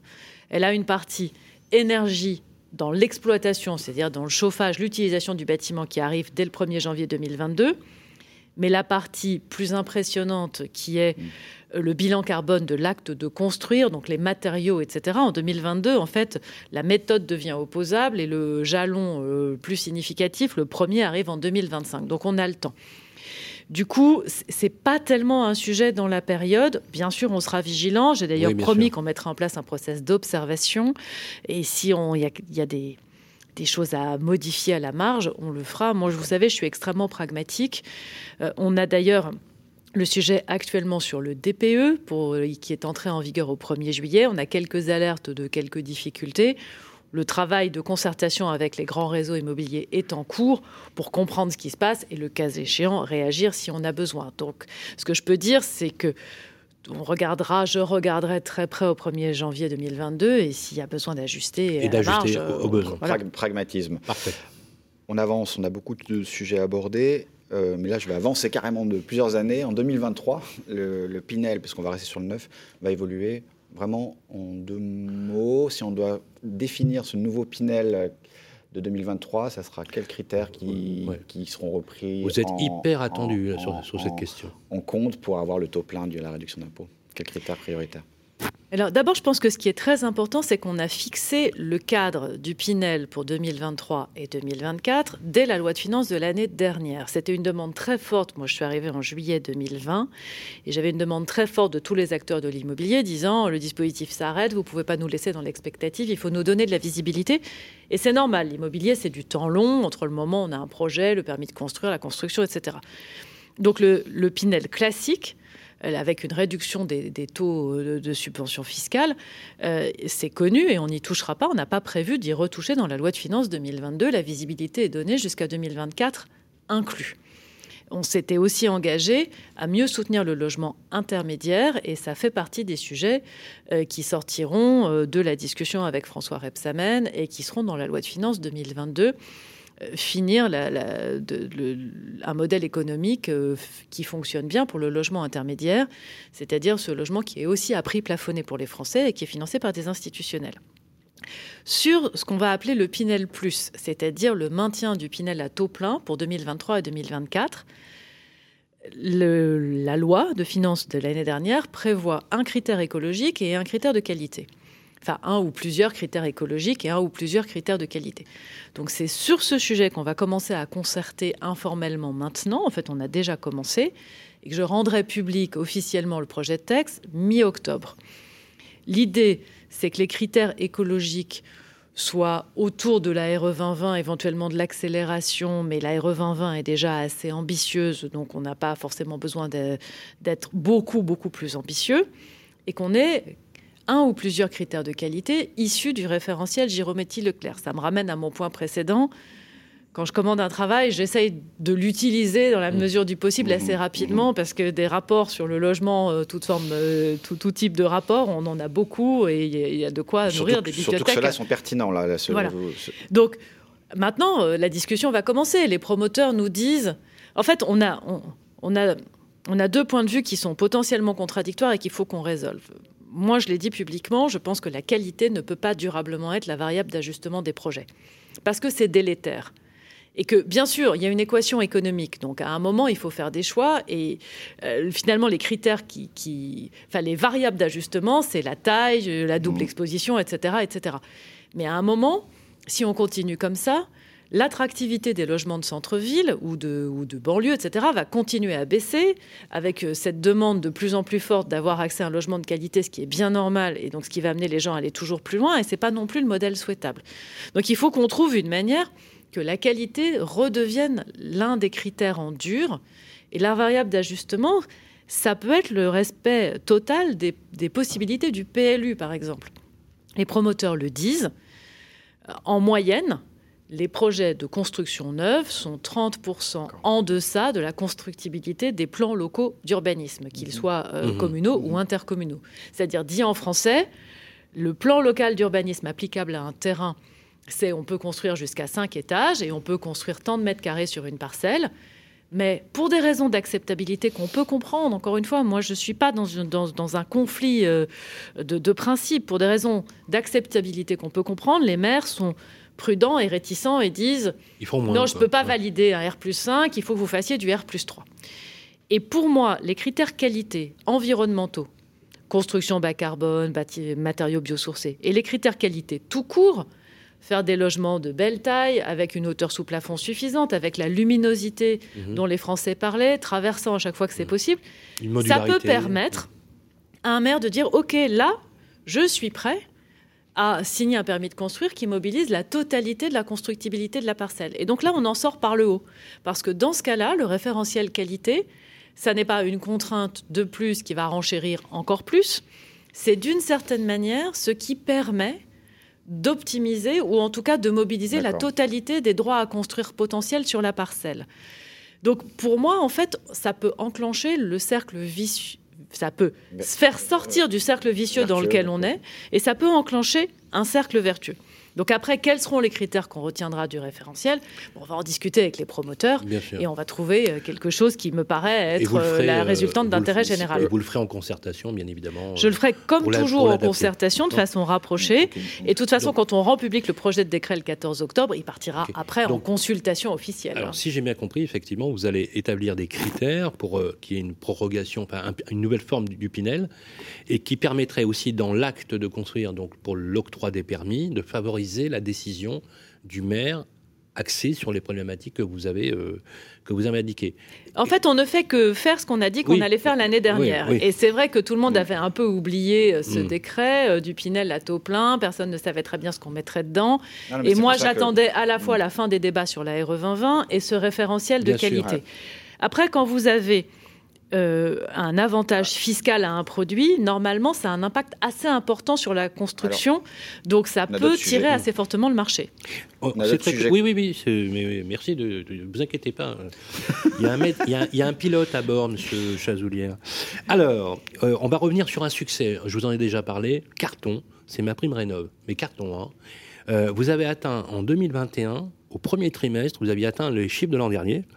Et là, on s'aventure, voilà, on serait sur 800 000 dossiers, hein, je crois, à peu près. Eh oui, on n'est pas très loin de 500 000 dossiers déposés. On a déjà plus de 400 000 dossiers acceptés. Et notre hypothèse, c'est 800 000 dossiers déposés fin d'année. Donc, c'est-à-dire quatre fois ce qu'on a fait l'année dernière.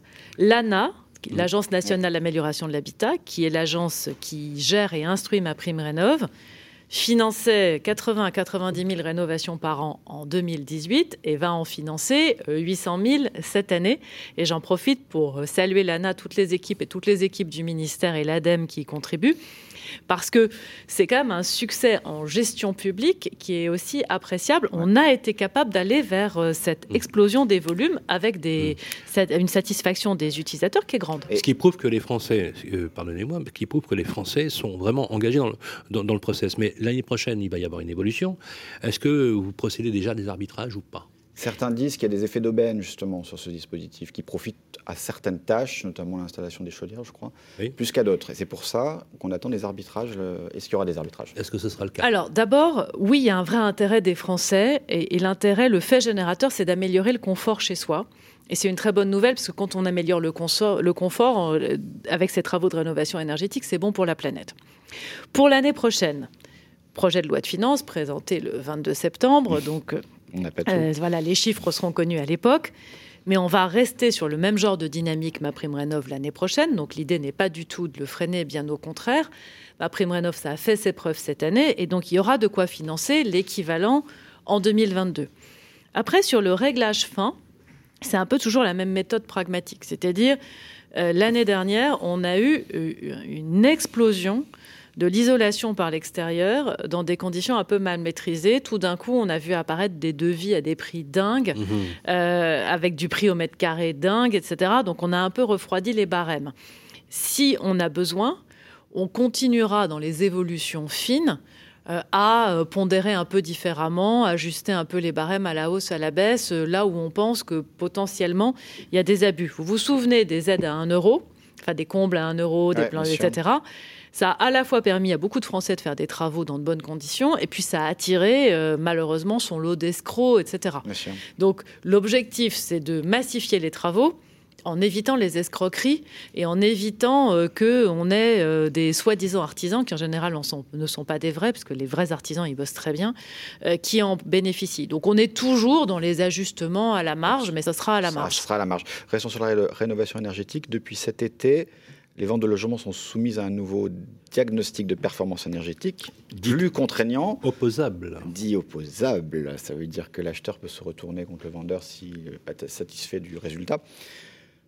Concrètement. Euh, ah, c'est pas aussi simple que ça, mais c'est un peu ça. Je l'ai vraiment résumé de façon schématique. Euh, quel va être, selon vous, l'impact de cette mesure à terme euh, vous, l'avez évoqué tout à l'heure. Je l'ai évoqué tout à l'heure rapidement, mais en gros, c'est l'équivalent de la loi Carrez, appliquée à la rénovation énergétique. Et euh, dire, Gilles Carrez qui a beaucoup fait, la loi Carrez, le mètre carré Carrez, il n'y a pas une annonce maintenant, vous n'avez pas les mètres carrés et le mètre carré Carrez. Parfois, vous avez des petites différences. Et donc, le mètre carré qui fait foi, c'est le mètre carré calculé avec une méthode qui a été standardisée et qui est opposable.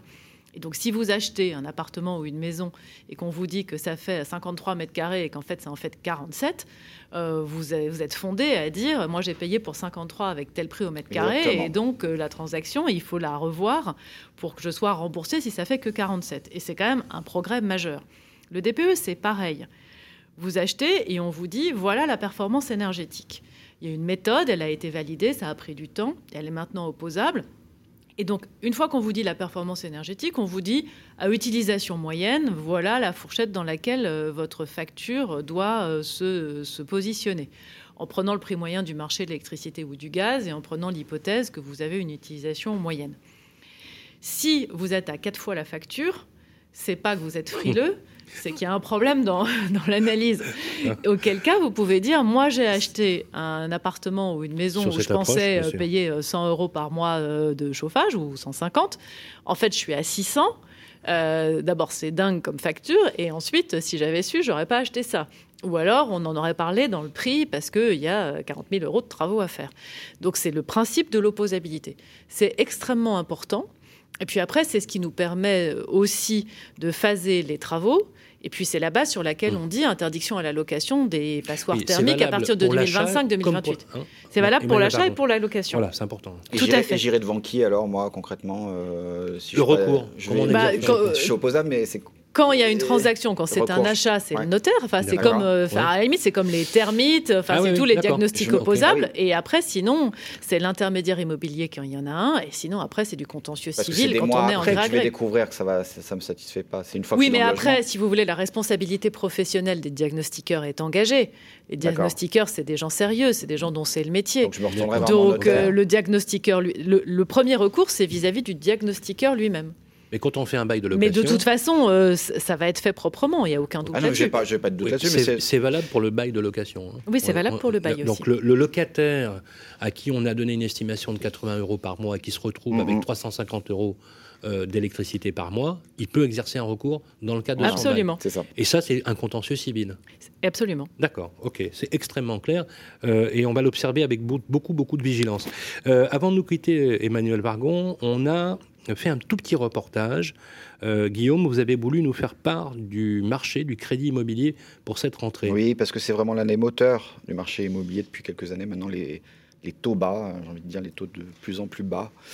Euh, et puis, donc, nous sommes allés donc euh, interroger Cécile Roclor, qui est bien connue sur le marché, porte-parole du, du courtier de la Compagnie européenne du crédit. Et on fait le point avec elle pour, sur le marché du crédit en cette rentrée et en cette fin d'année. On l'écoute. Comment se porte la distribution du crédit en cette rentrée? La rentrée se passe très bien, elle est très dynamique. Pendant l'été, euh, toutes les banques ont, maintenu des taux de crédit historiquement bas, certaines ont même baissé leurs taux, ce qui fait qu'aujourd'hui, si vous souhaitez emprunter, vous pouvez atteindre un taux de 1% en moyenne sur 20 ans, voire même moins, puisque les meilleurs profils pourront même décrocher un taux inférieur à 0,7%. Quelles conditions faut-il réunir vis-à-vis des banques pour emprunter à taux bas? Il faudra réunir plusieurs critères et ils vont varier en fonction des banques et de leur politique commerciale, mais vous avez deux éléments clés. La pérennité de vos revenus. La banque va s'attacher au fait que vous puissiez rembourser dans la durée votre crédit immobilier. Et puis un deuxième critère qui est plus récent, qui est l'apport issu de l'épargne, c'est-à-dire euh, les euros sonnants et trébuchants que vous allez injecter dans votre projet. Il y a deux ans, jour pour jour, 20% de ceux qui achetaient pour la première fois arrivaient à le faire sans épargne. Euh, Aujourd'hui, ils ne sont plus que 1 sur 10, donc avoir constitué un bas de laine pour se lancer est devenu quasiment essentiel. Le deuxième cadre qui est important à respecter, c'est celui du HCSF, le Haut Conseil à la stabilité financière. Depuis deux ans, il édicte des règles auprès des banques pour délivrer euh, du crédit immobilier. Vous en avez deux essentielles. La première, c'est le taux d'endettement, c'est-à-dire ce que représentera votre mensualité de crédit dans vos revenus. Euh, avec l'assurance emprunteur, cela ne devra pas excéder 35%. Et puis le deuxième, c'est la durée d'emprunt de votre crédit. Elle devrait être au maximum de 25 ans. Vous pourrez rajouter deux ans si toutefois vous faites un achat dans le neuf ou de la construction individuelle. Les banques ont cependant 20% euh, de leur crédit pour lesquels elles peuvent déroger à ces règles. À quoi peut-on s'attendre concernant l'évolution des taux pour la fin de l'année, voire 2022 Les taux devraient rester euh, bas jusqu'à la fin de l'année et même au début de l'année prochaine, puisque les banques ont des objectifs de crédit immobilier toujours très élevés. Sauf à la marge, quelques mouvements, il ne devrait pas se passer grand-chose. Euh, Le deuxième élément important, ce sont les critères du HCSF, qui a confirmé lors de sa réunion du 14 septembre les critères de taux d'endettement et de durée, et a aussi euh, confirmé sa décision de contrôler euh, l'utilisation de l'enveloppe dérogatoire que font les banques. Elle pourrait donc être amenée à faire moins de dérogations, et les ménages les plus touchés euh, pourraient être les ménages qui ont des revenus un peu serrés en raison du taux d'endettement et de la durée, mais aussi les profils d'investisseurs locatifs dont les revenus liés à la location pourraient être pondérés par les banques. Une réaction, Madame la Ministre? Je trouve qu'on est dans une situation équilibrée. Euh, Les taux bas, évidemment, ça donne des opportunités d'achat pour ceux qui le peuvent. Mais le fait d'encadrer par le Haut Conseil à la stabilité financière, c'est important aussi pour ne pas euh, mettre des ménages après en difficulté, des familles qui se lancent dans un projet et puis pour lesquelles la mensualité finalement n'est pas soutenable parce que notre responsabilité, c'est ça aussi. Je voudrais en profiter pour euh, reparler d'un outil qui arrive au 1er janvier prochain sur la rénovation qui s'appelle le prêt avance rénovation puisque là, on parle du financement de l'achat. Mais sur la partie financement des travaux, il y a des cas dans lesquels c'est difficile d'équilibrer une grosse opération de travaux simplement sur les économies d'énergie. Et euh, l'État rend possible un produit financier qui va déjà être commercialisé par la Banque postale et par le Crédit Mutuel, s'appelle ce prêt avance rénovation. Vous faites vos travaux et vous ne remboursez le montant des travaux, en tout cas la partie que vous empruntez, que au moment de la vente ou de la mutation du bien. Or, comme vous faites des travaux, a priori, la valeur du bien augmente, au moins du prix des travaux. Et donc, ça veut dire que vous n'avez pas besoin de rembourser uniquement sur les économies d'usage, mais que comme votre bien prend de la valeur, c'est au moment où cette valeur euh, se- se- est matérialisée, c'est un in remboursement in fine. Et on paye les intérêts par contre Et on paye le juste les intérêts pendant la période. donc c'est un in fine finalement. à c'est- Exactement. c'est Mais c'était compliqué à monter, il y avait tas de problèmes juridiques. Surtout on a sur des réussi à durées le qui faire. peuvent durer euh, 10, Bah, 15 du coup, 20 c'est in fine jusqu'à euh, tant que le- tant qu'il n'y a pas de mutation, il n'y a pas de On remboursement. espère juste qu'il trouvera son public et que peut-être plus de banques le distribuent. Mais ça, Eh ben, moi, je suis très contente que deux banques aient décidé de le distribuer de façon volontariste. À partir du moment où on a deux banques de la C'est place plafonné qui... ou pas? Euh, je ne sais pas si c'est plafonné, mais de toute façon, comme c'est pour des travaux, c'est Oui. pas non plus des Oui, montants. non, non, oui, oui, euh, bien voilà. sûr, C'est pas, sûr. le prix, Très c'est pas le prix important d'achat. comme sujet. Donc c'est un, initiative. c'est un outil euh, financier complémentaire qui, je crois, sera très utile.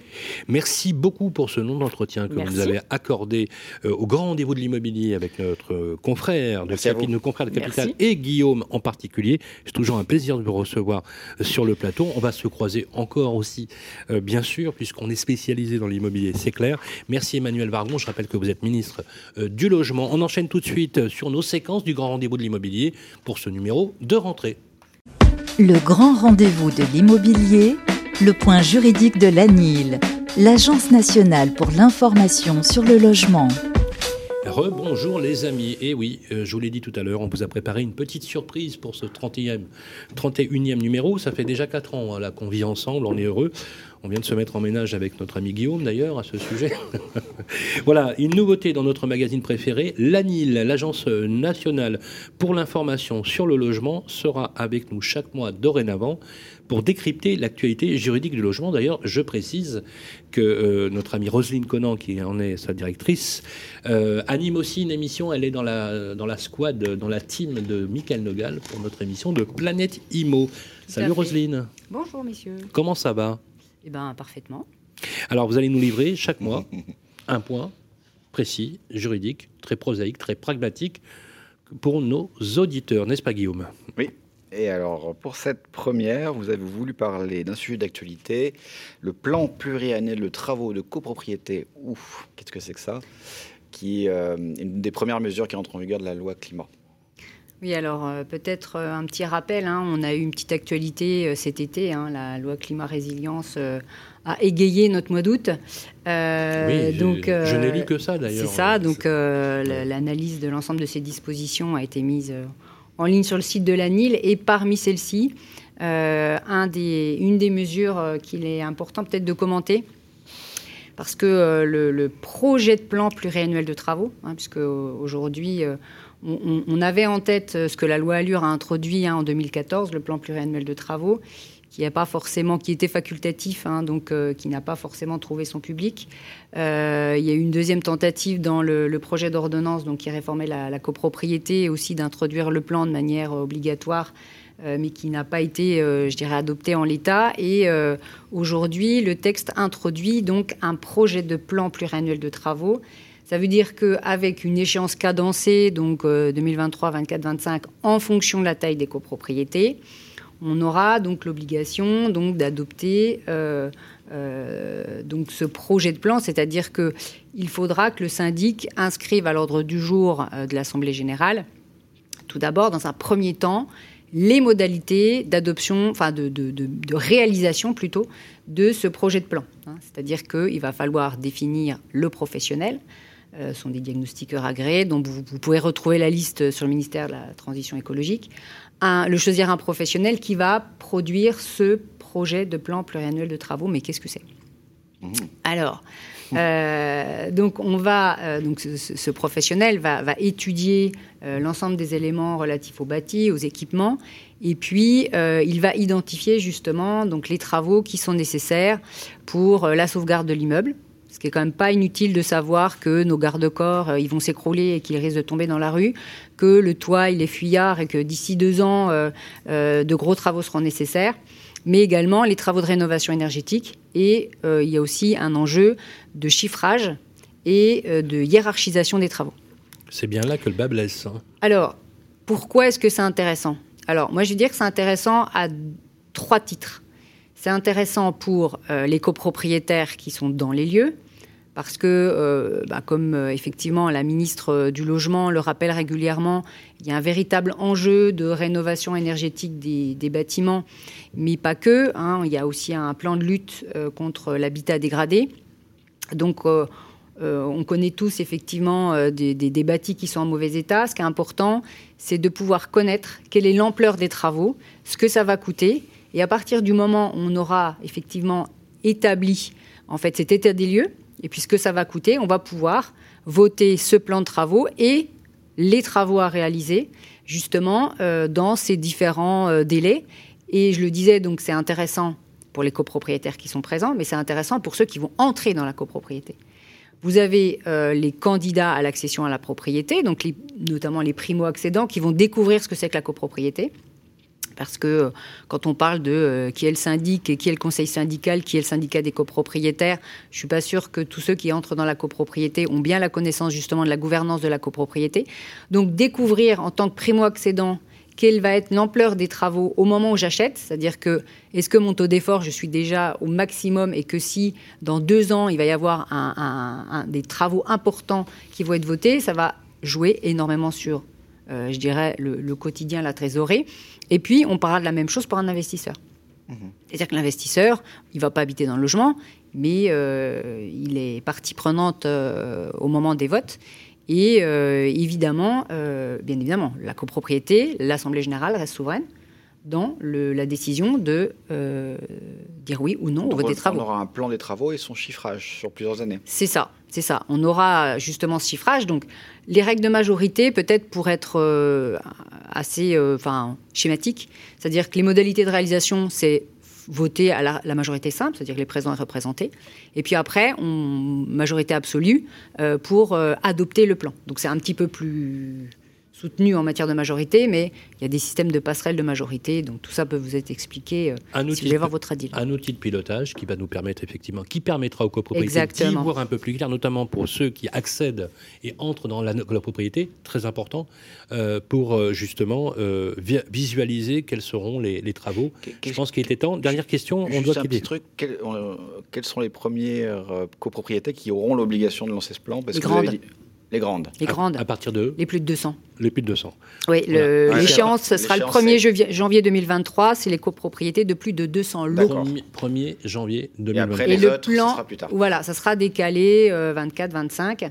Et après, c'est les, euh, c'est les 51 200 lots et les moins de, les moins de 50, les Un moins autre point à 50 lots. rajouter important ou on Je dirais le plan pluriannuel, peut-être à garder à l'esprit, il sera révisé tous les 10 ans. Il sera révisé Ouais, tous les donc 10 on ans va pour la- l'actualiser. pour l'actualiser tous On les va 10 ans. l'actualiser et puis il y a tout un enjeu aussi sur l'habitat dégradé. Ou voilà, ça va. Voilà, ce qui est important, c'est comme vous le disiez, programmer, On peut, informer. aller, on peut aller sur votre site pour trouver de l'information. Évidemment, allez sur le site de l'ANIL. Voilà. Consultez vos ADIL localement qui peuvent euh, vous informer justement parce que on, on sait que cette information, elle est importante, elle est euh, liée à, à l'immeuble. Il y a l'information sur les aides parce qu'il faut les financer ces travaux. Et donc, euh, n'hésitez pas à solliciter justement euh, ces guichets d'information qui sont sur les territoires. Et je pour vous précise que c'est gratuit. hein, C'est gratuit Voilà. et j'en profite également pour préciser qu'il y a des aides locales aussi qui sont mises en place par les départements, les Par régions, les, élus, EPCI, etc. N'hésitez pas, voilà, donc euh, à solliciter les, les ADIL qui vous informeront sur l'ensemble de ces Et dispositifs. voilà pour votre première euh, séquence euh, du point juridique de la-. Ça, ça va, ça s'est bien passé, vous êtes content Ah bah je crois que je vais revenir le mois prochain. Hein, vous revenez, c'est sûr. Voilà. d'accord? Voilà, vous retrouverez donc tous les mois dans notre séquence euh, point juridique. D'ailleurs, si vous avez des questions, vous les posez sur le site de Radio Imo, mais aussi sur le club des proprios de la page Facebook de Capital. Euh, et Roselyne Conan se fera un plaisir de nous euh, en parler chaque mois, au mois prochain, Roselyne. À bientôt. et on enchaîne. Le grand rendez-vous de l'immobilier, droit dans l'IMO, avec Stéphane Moquet. Eh bien, nous sommes toujours dans notre 31e numéro, saison 4 du grand rendez-vous de l'immobilier. Euh, droit dans l'IMO, c'est euh, aussi le numéro de rentrée dans ce grand rendez-vous de l'immobilier, toujours accompagné de Stéphane Moquet, directeur général de Orpi France. Bonjour Sylvain, bonjour Guillaume. Comment ça va Stéphane? Eh ben, en pleine forme. Vous avez passé un bel été? Ça fait du bien, je pense, pour- pour- comme pour tous les Français. Et voilà, et nous repartons avec vous pour cette euh, nouvelle saison, quatrième saison, 31e numéro déjà. Euh, alors Stéphane Moquet, première question. Voilà, la rentrée est assez incroyable parce que quand on voit les chiffres de la transaction immobilière, euh, on s'attend quasiment à plus d'un million de, transactions. On a presque eu l'impression que le confinement n'est pas passé par là.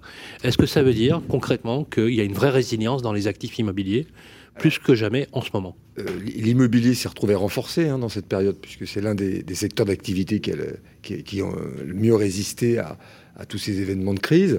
Euh, et je crois que le, confinement est passé par là parce que on, a aussi des Français certainement qui ont voulu accélérer des projets immobiliers dus au confinement et, la réflexion, je l'ai déjà dit euh, souvent dans vos émissions, qui était euh, quel est le cadre de vie dans lequel on, veut vivre, nous, notre famille. Ils se sont rendus compte que euh, ben, des fois, c'était assez inconfortable et ça a certainement accéléré des projets immobiliers. Alors, on en a beaucoup parlé avec la ministre du Logement, qui est avec nous dans ce grand numéro.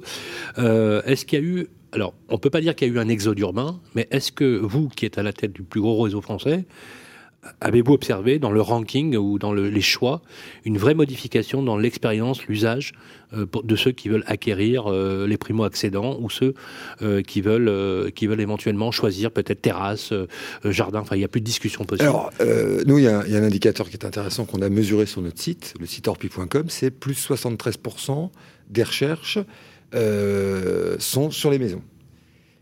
73% euh, de hausse. Hein, euh, de hausse. De hausse. Donc de plus en plus de personnes cherchent une maison. En fait. Exactement. Et, on voit aussi sur notre portefeuille de, gestion, c'est-à-dire les, lots à la location, une grande difficulté à euh, remettre en location des biens qui n'ont absolument aucune surface extérieure. Donc il y, a une vraie évolution qui est assez légitime, hein, parce que les gens ont vécu assez longtemps enfermés dans leur logement pour réaliser à quel point c'était précieux d'avoir euh, euh, une pièce à l'extérieur ou un jardin.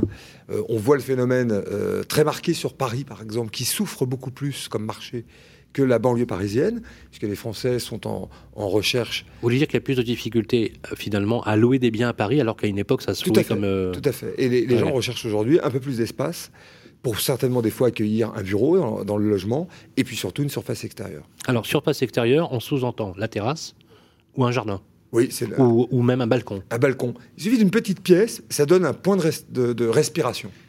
Ça peut être juste une petite table avec deux chaises. Euh, on voit que c'est quand même plus complexe aujourd'hui de relouer ou de vendre des biens qui n'ont absolument aucune, euh, aucune surface extérieure. Alors, vous l'avez indiqué clairement, donc là, du coup, c'est une bonne observation, parce que vous, vous générez un, réseau euh, qui est aujourd'hui le premier réseau national. Est-ce qu'on peut dire, Stéphane Moquet, que vous avez observé, alors je dirais pas un exode urbain, mais un vrai mouvement de population vers finalement des villes moyennes. Est-ce que on n'assiste pas finalement euh, c'est aussi la question qu'on a posée, à une revanche des villes moyennes.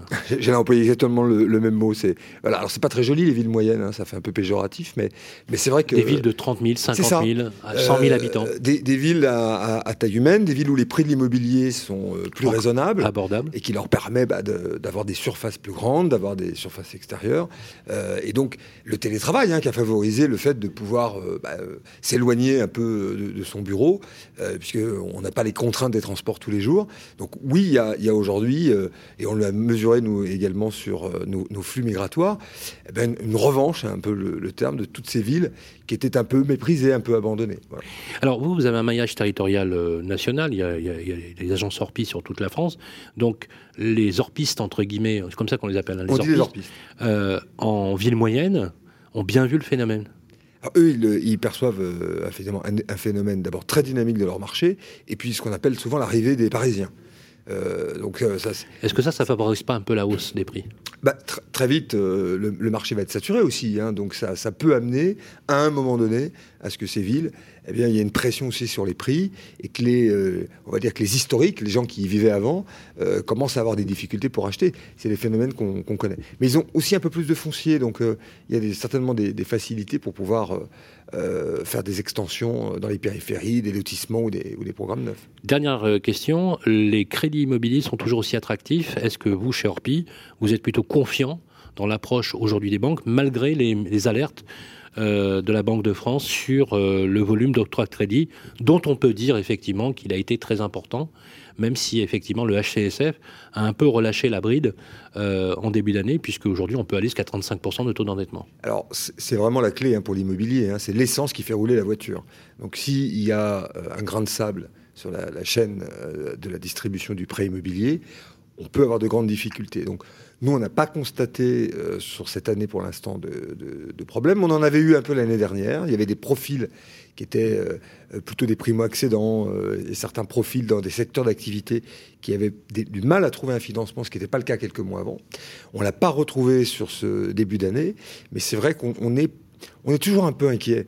Pas tant de la hausse des, taux d'intérêt, parce qu'ils sont aujourd'hui extrêmement bas, et même euh, si ça remontait légèrement, ça ne viendrait pas gripper la machine, mais c'est donner la possibilité à tous les Français de pouvoir accéder à un prêt immobilier, et, et sans stigmatiser les primo-accédants, par exemple. Donc, plus que jamais, on peut dire à ceux qui nous écoutent, plus que jamais, allez-y, les taux sont encore bons, vous pouvez encore financer votre projet. Exactement.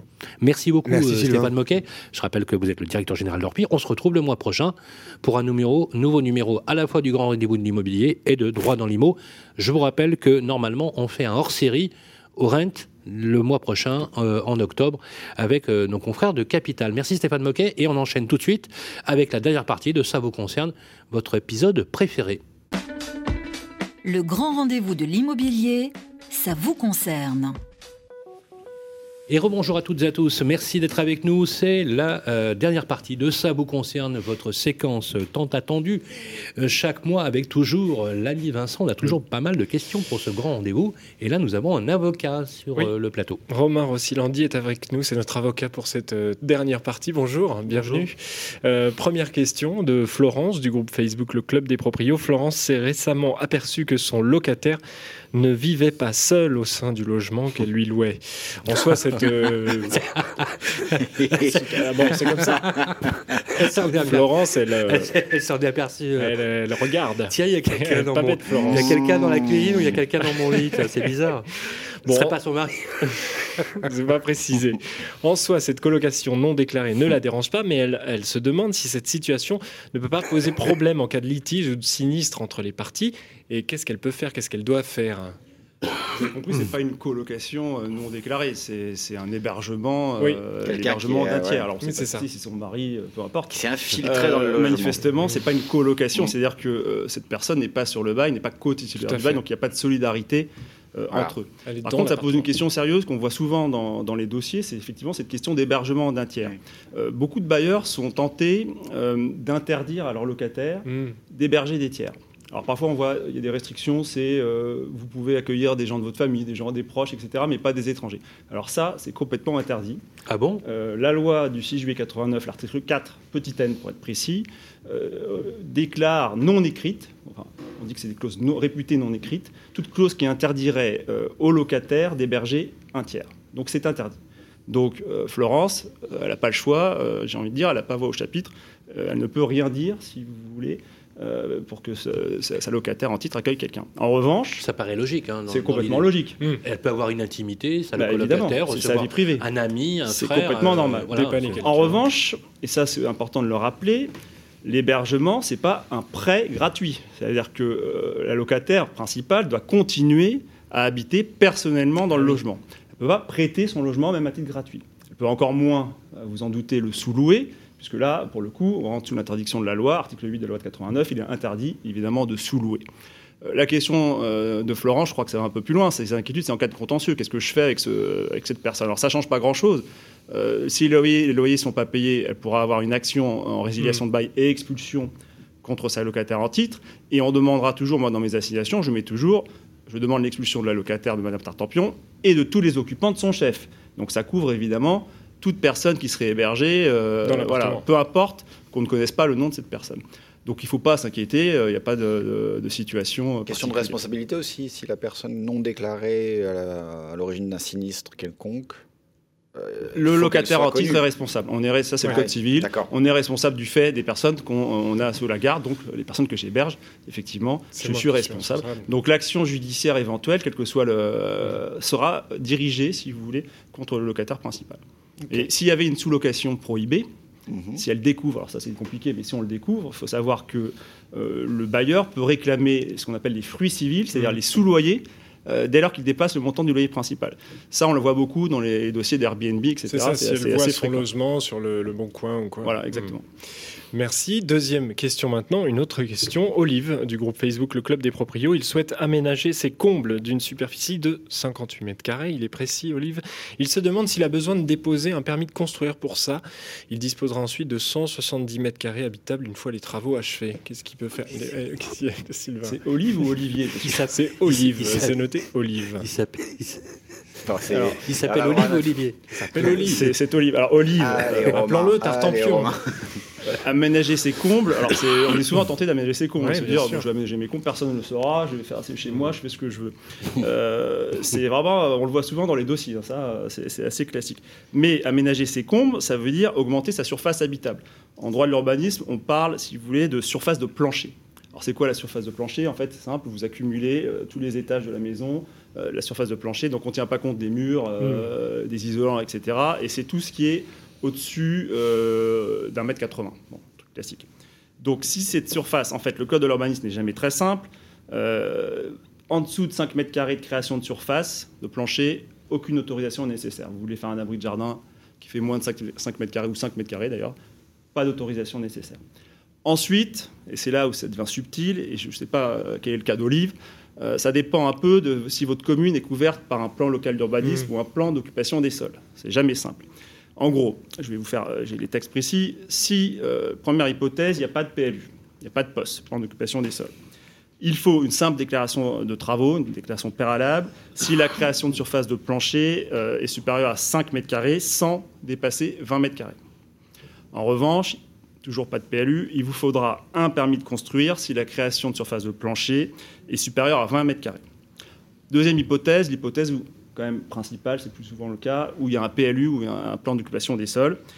Il vous faut une simple déclaration préalable si la création de surface de plancher est supérieure à 20 mètres carrés sans dépasser 40 mètres carrés. Et il vous faut un permis de construire, et je crois que c'est le cas euh, de votre auditrice, Olive, euh, si euh, la surface de plancher créée est supérieure à 40 mètres carrés. Hmm. J'ajoute que euh, ce que vous disiez, c'est qu'elle avait 170 mètres carrés à la fin. À partir du moment où on dépasse les 150 mètres carrés, euh, où la surface créée euh, au total de la maison, ça fait 150 mètres carrés, il faut recourir obligatoirement, euh, donc à un permis de construire, ça on l'a vu, mais surtout à un architecte. C'est obligatoire. Hmm. Et un petit mot aussi sur les risques. Si jamais, effectivement, vous vous passez, vous dites je fais ça, j'aménage mes comptes, ça se voit pas. Alors déjà, s'il y a une ouverture un Velux, ça, ça se verra. Mais s'il n'y a pas d'ouverture et que la mairie la prend, sachez que la mairie, euh, je, je cite le code de l'urbanisme, peut saisir le tribunal judiciaire en vue de faire ordonner la démolition ou la mise en conformité de l'ouvrage édifié sans autorisation. Et l'action civile se prescrit par 10 ans après l'achèvement des travaux. Donc ça peut durer très longtemps. Et ça pose aussi des questions en cas de revente. Si Hmm. vous revendez euh, Bien le bien immobilier qui n'a pas Donc, été déclaré, ça peut poser des problèmes. que l'on comprenne bien, s'il fait les travaux, pas vu, pas pris pendant 10 ans, c'est c'est tout bon? C'est prescrit, sauf qu'il y aura un petit problème au moment de la revente. Il faudra quand même qu'il informe euh, son, acquéreur. Attention, j'ai fait les travaux il y a plus de 10 ans. Il faudra qu'il prouve que les travaux ont été achevés il y a plus de 10 ans. Mm. Croyez-moi, c'est pas toujours évident. Euh, Il faut avoir conservé les factures.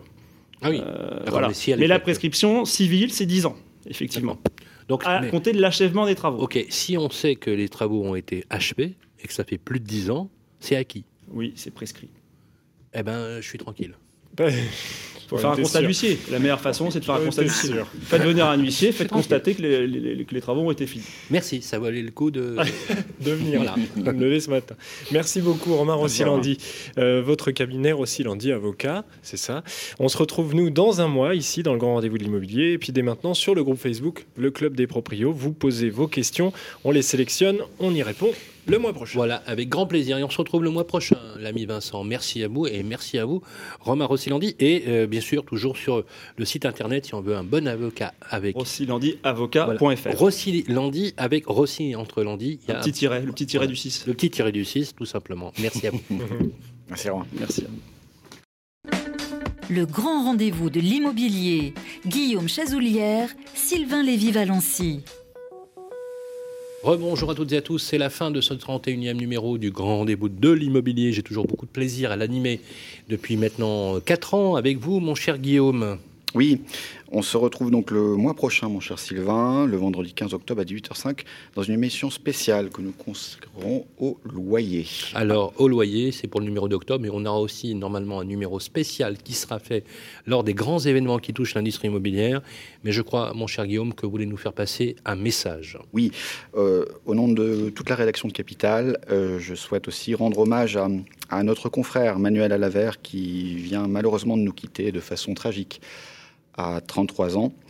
Manuel était un journaliste généreux et talentueux que nous aimions tous, unanimement apprécié par tous ses collègues. Alors là, je le redis, toutes nos pensées vont aujourd'hui à sa famille et à ses proches. Voilà, merci à vous. Et effectivement, euh, toute la presse en est beaucoup émue euh, cette semaine. Et bien évidemment, l'équipe de Radio Imo s'associe à nos confrères de Capital pour euh, ce tragique événement. Euh, voilà, je rappelle, Manuel Alavert était euh, journaliste euh, aux rédactions de Capital. Merci en tout cas. Euh, c'est donc le 15 octobre qu'on va se retrouver vers 18h05, mais n'oubliez pas, on va faire un numéro spécial pour le Real Estate and New Technologies, le RENT, qui réunit la planète immobilière en octobre. On vous donnera plus d'infos sur les réseaux sociaux. Je tiens à remercier l'ensemble des équipes de Web Radio Audition et de Radio Immo, bien, évidemment, mais bien évidemment aussi à nos équipes, les équipes de Capital, Nicolas Sandanassami qui est à la manœuvre de l'autre côté, l'ensemble des équipes, l'ami Vincent qui produit euh, le numéro, toutes les équipes, et vous aussi Guillaume, et en bas, se retrouver le mois prochain. Radio Imo et Capital présentent le grand rendez-vous de l'immobilier en partenariat avec Orpi, 1250 agences immobilières partout, rien que pour vous. Et bienici.com, le site immobilier nouvelle génération à retrouver sur radioimo.fr